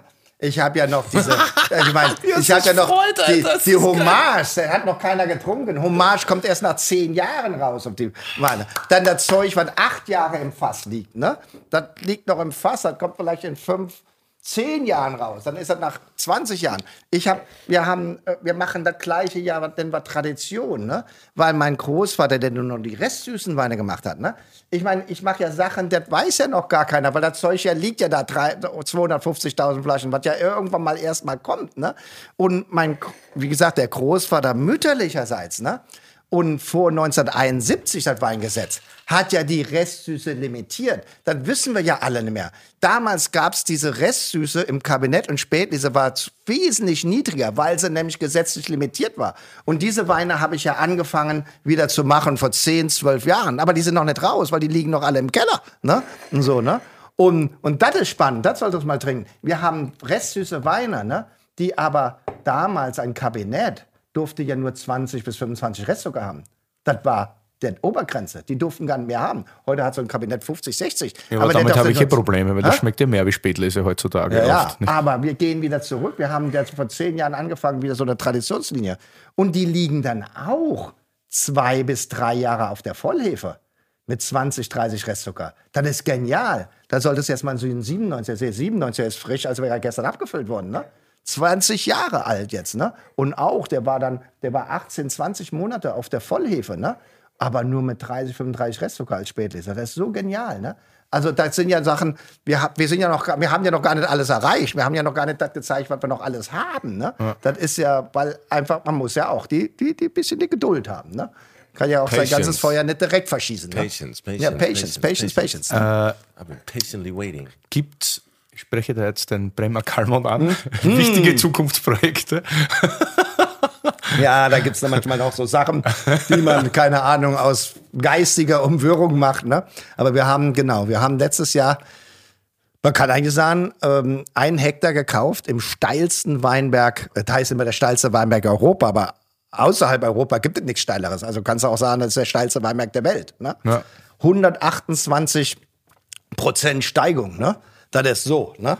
Also irre, ne? Vollkommen irre. Sieht jetzt ne? keiner, aber Das ist Wahnsinn, das ist Wahnsinn, Wahnsinn. Aber eine faszinierende Lage, die schon seit römischer Zeit angebaut wird, seit 2000 Jahren, ne? So steil, Schiefaulage, auch noch Wurzelecht, 44 und glaube ich 47 gepflanzt, Wurzelecht, ne? Und also original eben, ne? Also schon ganz Wo ist also, es? Na, in Kalmont, das ist, äh, das ist so ein bisschen so eine halbe, dreiviertel Stunde von uns äh, Richtung Koblenz, also Richtung Rhein. Ne?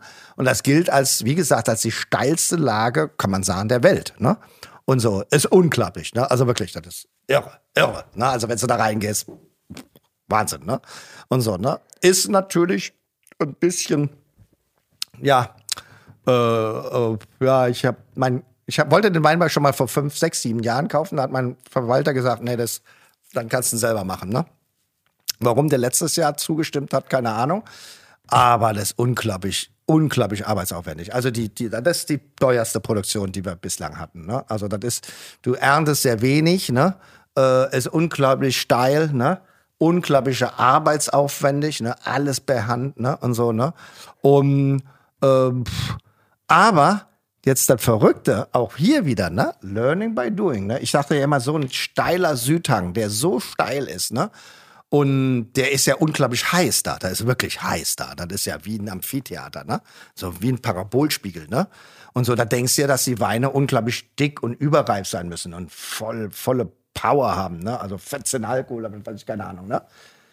Und Bernie, also mein Kellermeister, hat mir im Frühjahr die zwei Weine gezeigt. Ne? Unser elegantester Wein ist normalerweise die Wählener Sonne aus 130 Jahre alten Reben. Ne? Der Kalmont ist ja dann auch schon 60, 70 Jahre alte Reben. Ne?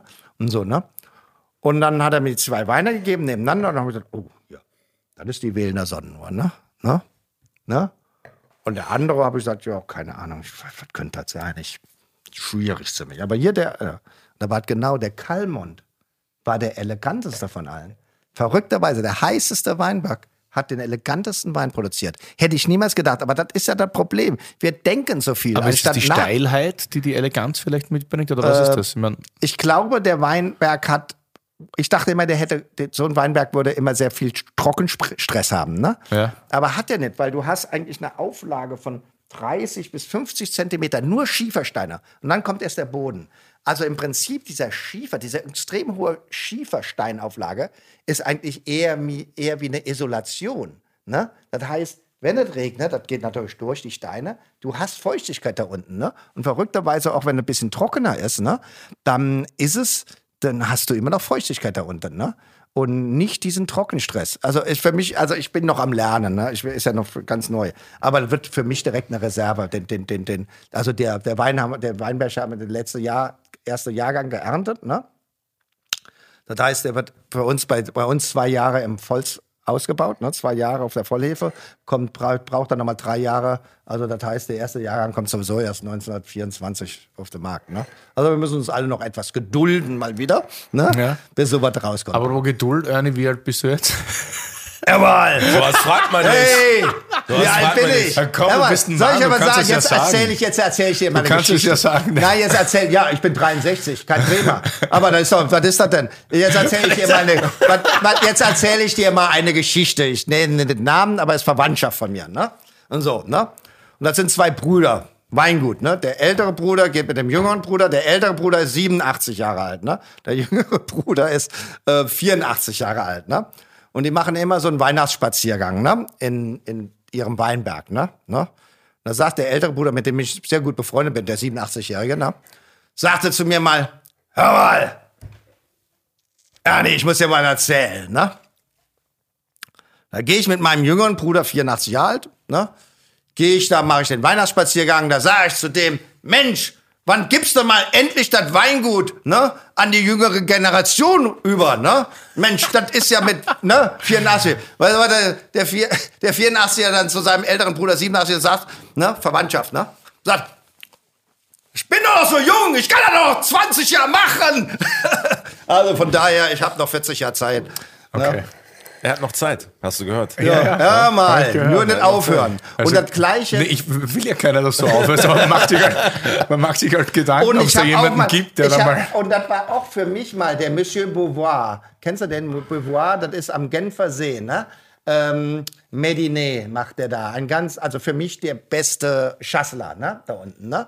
Ähm, das Domaine Beauvoir, Mhm. ne? Und der Medinet ist sehr be bekannt, ne? Also ich meine, Schassler kann man denken, was man will, ne? Und so. Aber ich habe mal einen acht nachts der Schassler von ihm getrunken. Das war sensationell, wirklich. Wird man niemals denken, Schassler, dass der so alt werden kann, ne? Und ich wollte den immer mal kennenlernen. Und den habe ich, und der Mann ist auch schon sehr betagt. Und den habe ich dann mal kennengelernt auf, einer, auf der Einweihung vom, vom Torkel, vom, vom Gantenbein, ne? Und so, ne? Und ich, keine Ahnung, ich bin dann da runter in den Talk gegangen und der Mann ist neben mir gegangen. Weiße Haare und sonst was. Wir haben so ein bisschen unterhalten. Und da sagte ich, ähm, sagte ich, sagen Sie mal, ich weiß nicht, aber sind Sie Herr Beauvoir? Und er sagt, ja, ja. Und dann sagt er, ich kenne Sie auch, hat er gesagt, ne? Du bist doch der Ernst Losen. Und sagte ich, ja. Und dann habe ich gesagt, Herr Beauvoir, ich liebe Ihre Weine. Das sind fantastisch große Weine, ne? Schassler gilt ja immer so als einfache Rebsorte, aber ganz große Weine, ne?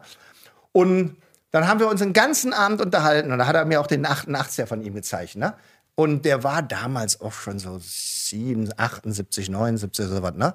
Und, und er hat mir dann erzählt, was er noch alles machen will, neue Kellerei bauen, das noch machen, das noch machen, das noch machen. Er hat ja zehn Projekte dran. Und da habe ich dann nur so ganz, so ganz vorsichtig gefragt, was über war, ne? Wann, wann wollen Sie das denn noch alles machen, ne? Da hat er gesagt, ernst, ne? Wenn ich keine Ziele mehr habe, kann ich niemals 100 Jahre alt werden. Das ist doch eine Einstellung, oder? Ja. Ja? Wir knüpfen direkt an. Du hast gerade schon weitergelegt mit den, äh, äh, ähm, was wir gerade geredet hatten. Ja, also wie gesagt, ich sagte, ich, ich mache ja so viele Sachen, ne? so Experimente, alles, alles, alles, was ich so wiederentdecke, ne? wie auch von, bei restsüßen Weinen, ne? was ja auch mittlerweile hier oft in Deutschland so, mm, nee, ich mag keine Süße und sonst was, ne? Aber diese alten, wenn du dann 50er, 60er Jahre, ne? Kabinett, die damals Natur hießen oder Spätessen trinkst, ne? Die sind ja sensationell, ne? Das ist ja grandios. Ja, aber ne? Kabinett hatte schon irgendwie ein Revival in den letzten Ja, Jahren. ja, ja, ist klar. Kabinett? Äh, Aber das große- Kabinett, was ist das, Kabinett? Kabinett ist im Das Prinzip ein, ein sehr, sehr leichter, restsüßer Riesling, wo ich meine, die Mosel kann das am besten. Ne? Das sind Weine, die oft nur 8, Also ist auch ein 9, Riesling, ist 8 eine- 9 Prozent Alkohol haben. Ne? Aber ein bisschen Restsüße, also, also im Moment haben sie sehr viel Restsüße. Und dann aber diese klassischen Kabinetts, Naturrein hießen die in den 50er, 40er, 60er Jahren, ne? Die waren aber, wie gesagt, gedeckelt gewesen, was die Restsüße war, äh, anging, ne? Und das habe ich wiederentdeckt, ne? Und das in langen Hefe, also mit langem Hefelager, wie man Opa das ja auch gemacht hat, also der Bernkastler Opa, ne? Das ist sensationell. Und die können altern. Wahnsinn. Ne? Ein Ding, was, was mir immer wieder auffällt, dass du immer, du sagst immer wieder, dass du alte Sachen wieder neu gefunden Ja. hast. Ja. Hat, kann das sein, dass dir dieses Archäologie-Ding, was du Ja, hast, dir voll ne? krass in die Ne? Karten gespielt das, ja, hat mit dass deinem, man dann, also ich, ich, ich dass du also, aber auch ungewollt das bekommen hast, weil du auch, weil du Ja. auch gesagt hast, du hattest keine Ahnung, deswegen musstest du für Ja. viele Sachen neu Also finden. guckst du in die Tradition rein. Guckst du, was haben die, wie haben die das Genau, du gemacht, guckst, ne? du, genau, Ja. du guckst da rein. Ja. Also, du, also Und so. ist es schon ein bisschen sehr weit Archäologie. zurück. Sehr weit sehr zurück. weit so. zurück, ne? Also Ja, ja. dadurch, dass du Na? Archäologie halt angefangen hast, studieren, Ja, ja aber dass leicht, das voll leicht hat damit zu tun. Also ich meine, zumindest bin ich ein sehr traditioneller Mensch. Ja. Ne? Ich finde, ich habe, also ich finde Tradition eine gute Geschichte. Ne? Ja. An Traditionen kann man sich auch festhalten. Ne? Man kann auch, natürlich kann man. Aber wo ich das gelesen habe mit der Archäologie so, äh, und Mhm. das gehört habe, dachte ich mir so, okay, hat er das, hat er das, also be- benutzt er das denn jetzt auch Mhm. mit dem Weinding so? Und dann hast du das die ganze Zeit erzählt, mit dem, dass du denn dieses alte Weinbuch da in dem Weinke über den Weinkeller aber, gelesen hast. Aber man hat dann auch, wie gesagt, anhand von ein oder zwei Flaschen, die du getrunken hast, das ist ja nur diese eine Flasche, 47er, die hat mich so fasziniert. Ne? Mhm. Ja. Das ist so, also das weißt du, es kann ja auch mal so eine Initialzündung kommen. Ne? So, Aber du ne? weißt, was ich meine, oder? Ja, ja, Also- ich weiß das, ne? Aber das, aber das bestätigt einen dann Ja, ja, genau. irgendwie, ne? Und ah, ich finde das einfach, ich finde das gut. Also Ich find das finde krass. das so, so, ich meine, ich, gut, mag sein, dass mein jüngerer Bruder meint, ich verzettel mich ein bisschen, weil ich immer mehr mache, immer mehr ausprobiere. Ich ich, ich, ich glaube, manchmal äh, habe ich den Überblick verloren, ne? Und, äh, und mein Kellermeister sagt, oh mein Gott, schon wieder ein neues Experiment. Ich sag meinen Kindern immer, Geschichte. probier gehend über Studieren. Ja, eben. Probieren Das geht über Stehen. Das ist, letztendlich ist es, ne? Erfahrung, Learning by Doing. Ja, ne? Das ist es. Das ist am Ende vom Tag, machst du da die, für mich die, das ist die qualifizierteste Erfahrung, ne? Weil natürlich kannst du immer sagen, der eine macht das und so, jetzt versuche ich das auch mal aus und so, ne? Aber irgendwo sich ein bisschen an Traditionen zu halten, ne? Weil das wurde ja schon mal gemacht und du hast solche Sachen dann schon alte Weine getrunken und die findest du, findest du faszinierend. Und dann sagst du, die können doch ja nicht alle schlecht gemacht haben, ne? Was ist denn schlechter dran, was die früher gemacht haben, ne?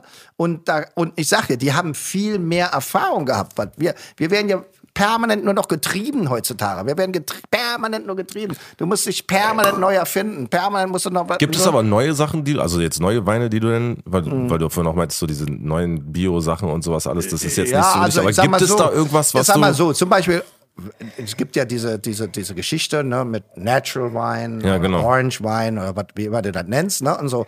Klar ist das spannend. Ne?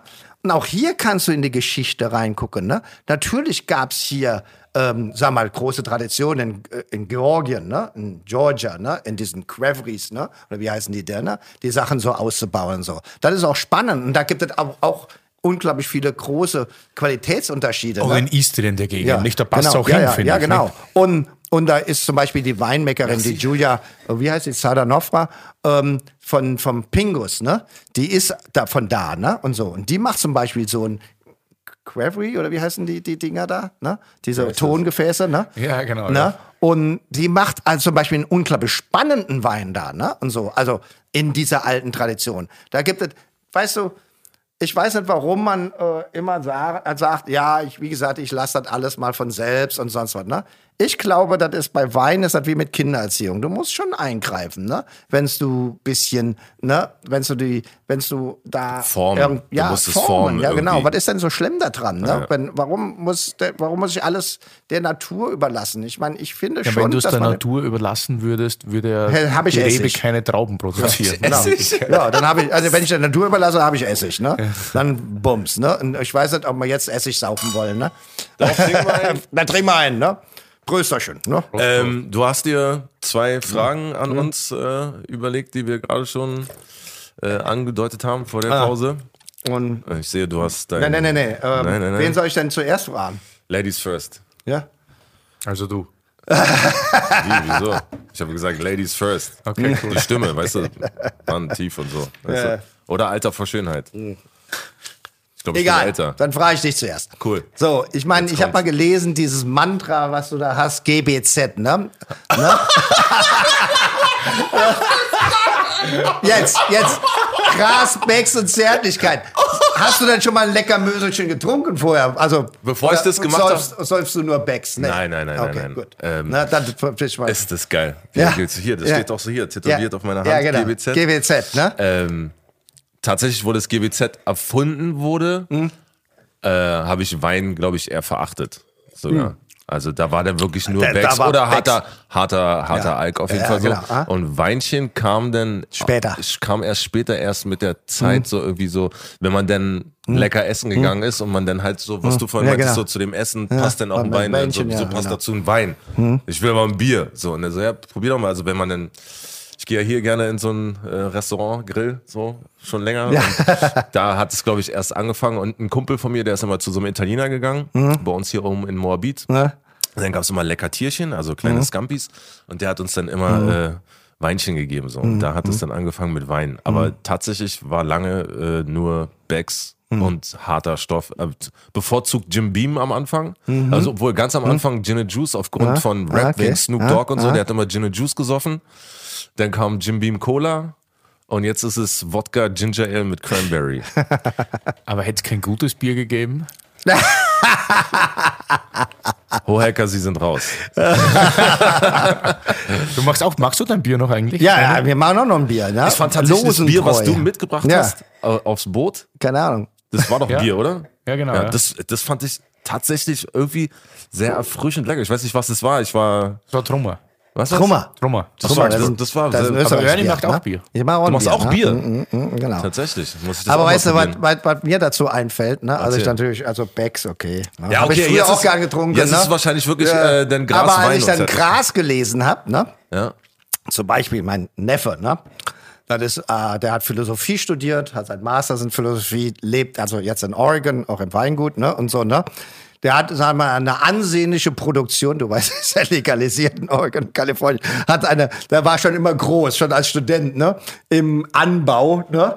Äh, von allem Möglichen. Der hat eine ganze, der hat eine ganze Produktion an Magic Mushrooms und Gras und sonst was, ne? Das habe ich Marihuana. nicht Ich komme, so, zu, ne? ich komme zu Besuch. Und der, und der sagte, der kam halt mal irgendwann zu mir und hat gesagt, Ernie, ne, Onkel Ernie, hat er gesagt, ne? Da hat er gesagt, ja, I have a problem, ne? Hab ich gesagt, what is the problem? Und so, ja, hab ich gesagt, ja, I can show you, ne? Und dann hat er opened the trunk of the car, ne? Und hab ich gesagt, ja, it's empty, ne? Ist leer, ne? Und sagt er, ja, that's my problem, ne? Und dann hab ich ihm dann auf der Wein reingeladen, ne? Und dann sagt er dann zum Schluss, hat er gesagt, ach, weißt du, kannst du mir noch ein Kistchen, kannst du mir noch eine Kistchen äh, restsüße Ausleser mitgeben, ne? Ne? So schöne, dicke, fette, restsüße Ausleser, ne? Aber seit wann trinkst du restsüße Ausleser?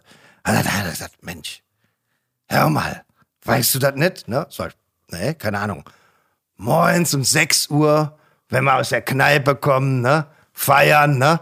Da sitzen wir auf der Terrasse, Sonnenaufgang, Sunrise, ne?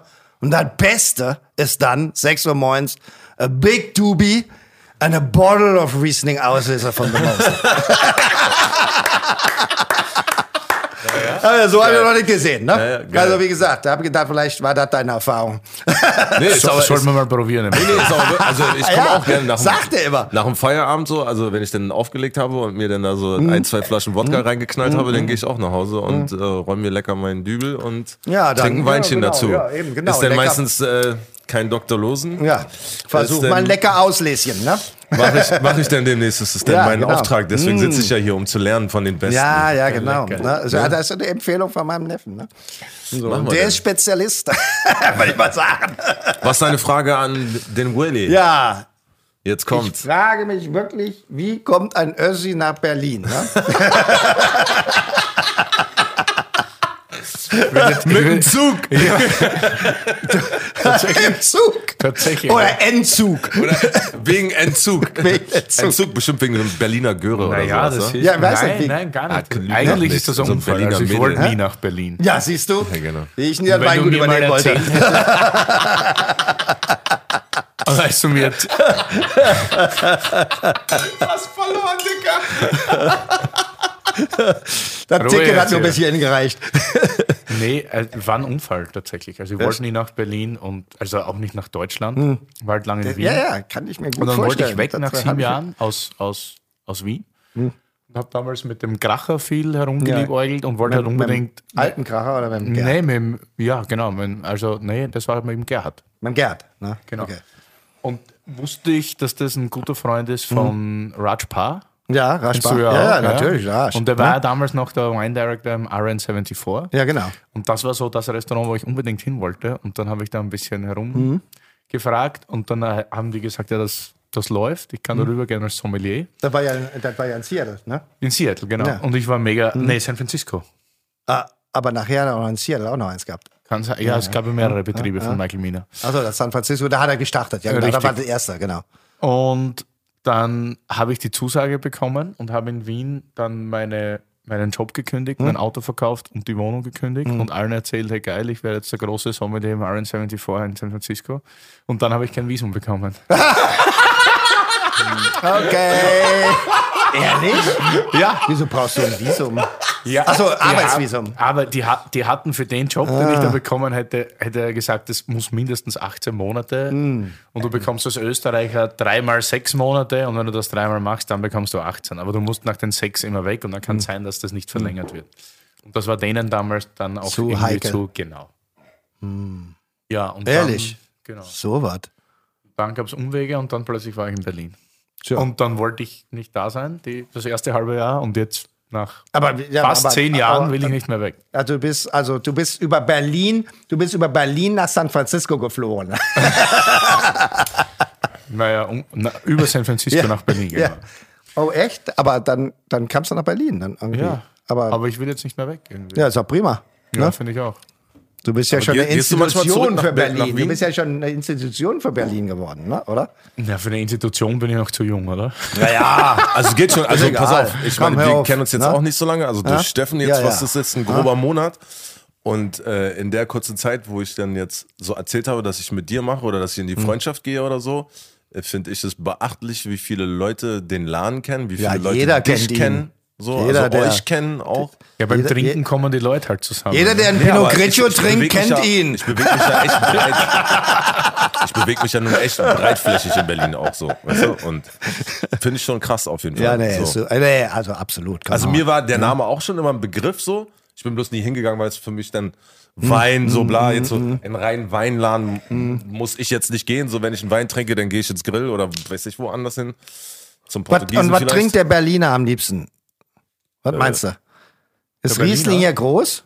Ja, also Riesling wir ist schon ja ein den Ding, ne? 47. Summer of Riesling. Also es ist schon, Ja, aber- also da hat die VDB schon gute Arbeit geleistet die letzten Ja, Jahre, super, muss ich ja. sagen. Also natürlich auch Grauburgunder. Will man jetzt nicht sagen, aber ja. Warum will man das nicht Und bei sagen? uns natürlich Aber Grüner was hast du gegen Grauburgunder? Grüner, ja klar. Grüner ist groß. Das, das machen wir mal in einer anderen Sendung, Ja, glaube ich. Wobei ja. Weißburgunder für mich ja viel interessanter ist oft, ne? Also weil die einfach ein bisschen von der Säure und so ne, spannender oft ist, ne? Ja, Weißburgunder, es ist ne? auch eine Spur feiner, filigraner. Spurfeiner, genau. Aber man kann auch den Grauburgunder fein ausbauen, wenn man will. Ja. und nicht alles gleich überreif werden lässt. Oder grob, filtri oder grob filtrieren durchs Kanalgitter. Wir, reden- wir reden ja gerade die ganze Zeit darüber, äh, was, was man so trinken kann. Was haben wir denn jetzt hier getrunken? Was, was hast du denn uns mitgebracht? Ich überhaupt? hatte euch hier einen Wein, eine große Lage, äh, GG, großes Gewächs mitgebracht, 2019. Kracher Domprobst gilt als eine sehr, sehr gute Lage in Krach. Also einer der besten, also die beste Lage vielleicht. Gibt zwei, zwei große Lagen in, in Krach, Kracher Domprobst und Kracher Himmelreich. Ne? Ähm, der Domprobst gilt als so die Top-Lage da in Krach. GG, großes Gewächs, das ist ein trockener Wein aus einer großen Lage, also Grand Cru-Lage. Zwölf Monate auf der Vollhefe ausgebaut im Fass, ne? Oh, komm, konnte man, hast du ja gesehen, wie schnell die Flasche leer war, ne? Ja, Schnell weggesüppelt haben wir die. Oder War wie der auch- Rheinländer sagte, ja, man mal ganz schnell verkasse, mal duckelt. Ging ratzi fatzi. scheiße, scheiße schmeckt es schon wieder. Ja, das ist das, ist das Problem, ne? So, Ja. Das ist ja immer, die Flasche war ja jetzt nur mal vorglühen. Ne? Aber das Witzige ist, also witzig, eigentlich ist es nicht witzig. Warum habt ihr eigentlich die niedrigsten Durchschnittspreise und im Gegenzug aber eigentlich äh, also das schwierigste Arbeitsverhältnis? Gibt ja fast, also großteils Ja, das ist schon, das ist, schon äh, das ist ein, ein Contradiction, ne? Das gebe ich zu. Aber gut, ich meine, wir müssen dann, also muss ich aber fairerweise jetzt auch zugeben, wir haben sehr lange, die Mosel war immer sehr exportorientiert, ne? Ist extrem exportorientiert, wir auch immer noch 80 Prozent Export, äh, haben immer sehr viel, da mal in Amerika, 80 Länder, wo wir hinverkaufen, 80 Länder weltweit, ne? Und da gab's halt immer noch diese Tradition eher, ne, die fruchtsüßen, die traditionellen Kabinett-Spätlesen zu verkaufen, ne? Und so, wir haben sehr spät auf die, äh, die trockenen Weine gesetzt, während in Deutschland immer nur trockene Weine getrunken worden sind, ne?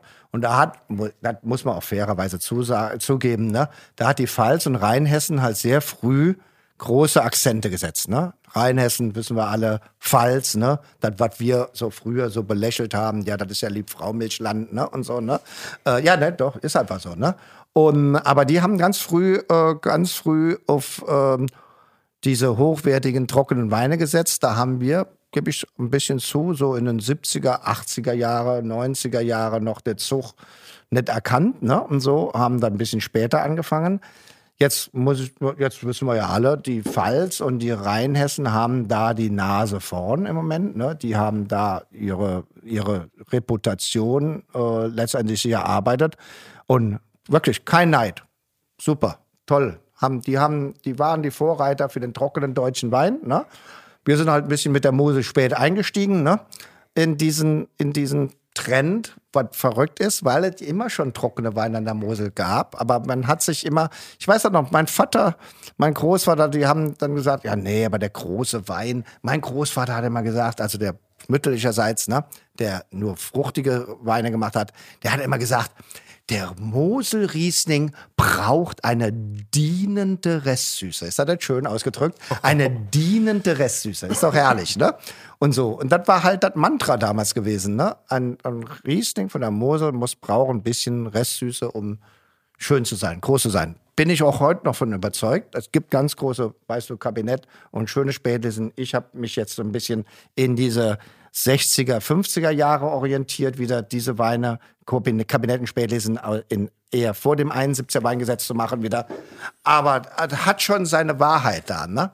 Aber nun mal, äh, der trockene Wein wurde halt gerade ne, damals mit Graf Matuschka Greifenblei, in den, äh, Greifengelau in den 70er Jahren, 80er Jahre, Bernhard Breuer, 90er Jahre fingen dann die Pfälzer und die Rheinhessen ganz groß anzuwerden mit dem mit den trockenen Weinen. Die haben, das waren definitiv, die haben die, die waren, haben die Vorreiterschaft gemacht, ne?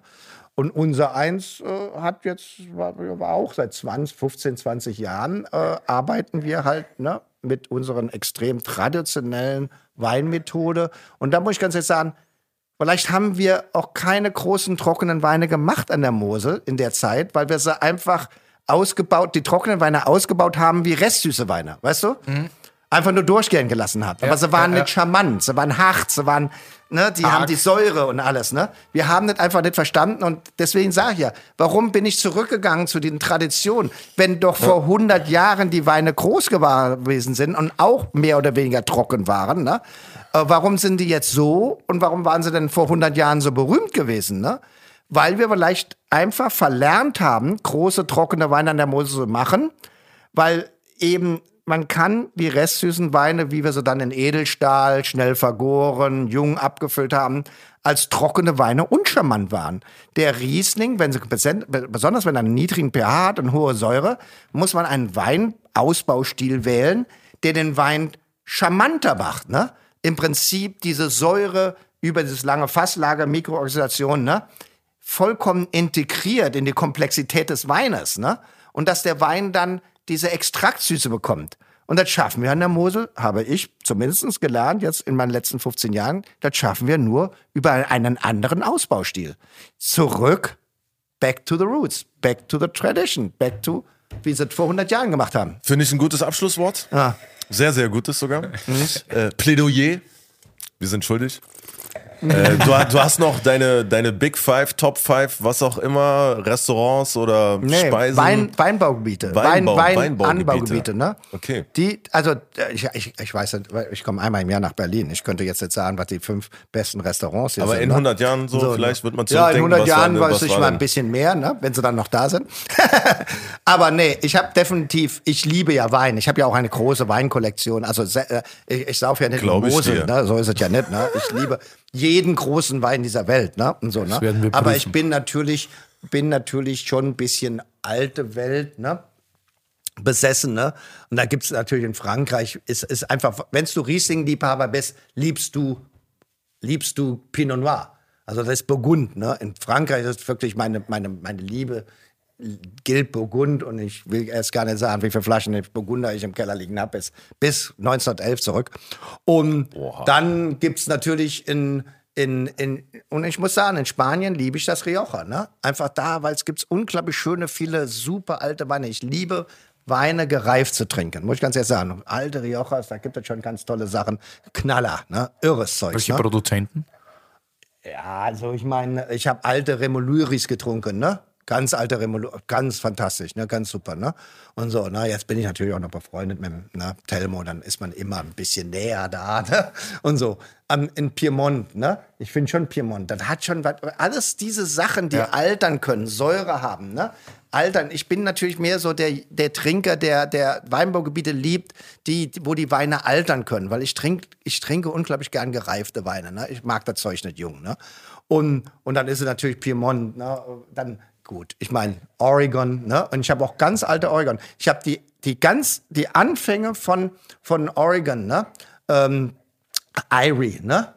Äh, David Lett, ne? Ja. Der ja 68 angefangen hat, die ersten Pinot Noirs da anzubauen. Also 65 angepflanzt, 68 die ersten Weine. Ich habe David Lett Weine von 71, 72, 73 getrunken, ne? Pinot Noirs, ne? Von Oregon. Das sind die ältesten Oregon Pinot Noirs, ne? Hör mal, sensationell. Kennen der, also der ist ja schon lang verstorben, der David, da ist ja sein Sohn dran, ne? Aber sensationell, das ist schon elegant, Finesse. Und darum geht es. Für mich geht Wein, großer Wein ist immer elegant und hat Finesse und gleichzeitig schöne, große Komplexität, ne? Und dann ist Eugen, Entschuldigung, also ich muss schon hier das Mantra für die Mosel sprechen, oder? Lecker Möselchen, das kann schön alt werden. Ne? also, Entschuldigung, ja, was soll ich jetzt, ne? was soll ich jetzt sagen? Ne? So, ne? Was ja. Prösterchen, ihr Lieben, ne? Mein Lieber. War schön mit euch hier Danke, dass du hier mal warst. so ein bisschen äh, quatschen zu können. Ne? Voll geil. Top. Jetzt trinken wir noch einen, oder? Also trinke mal eine Rane. Noch eine.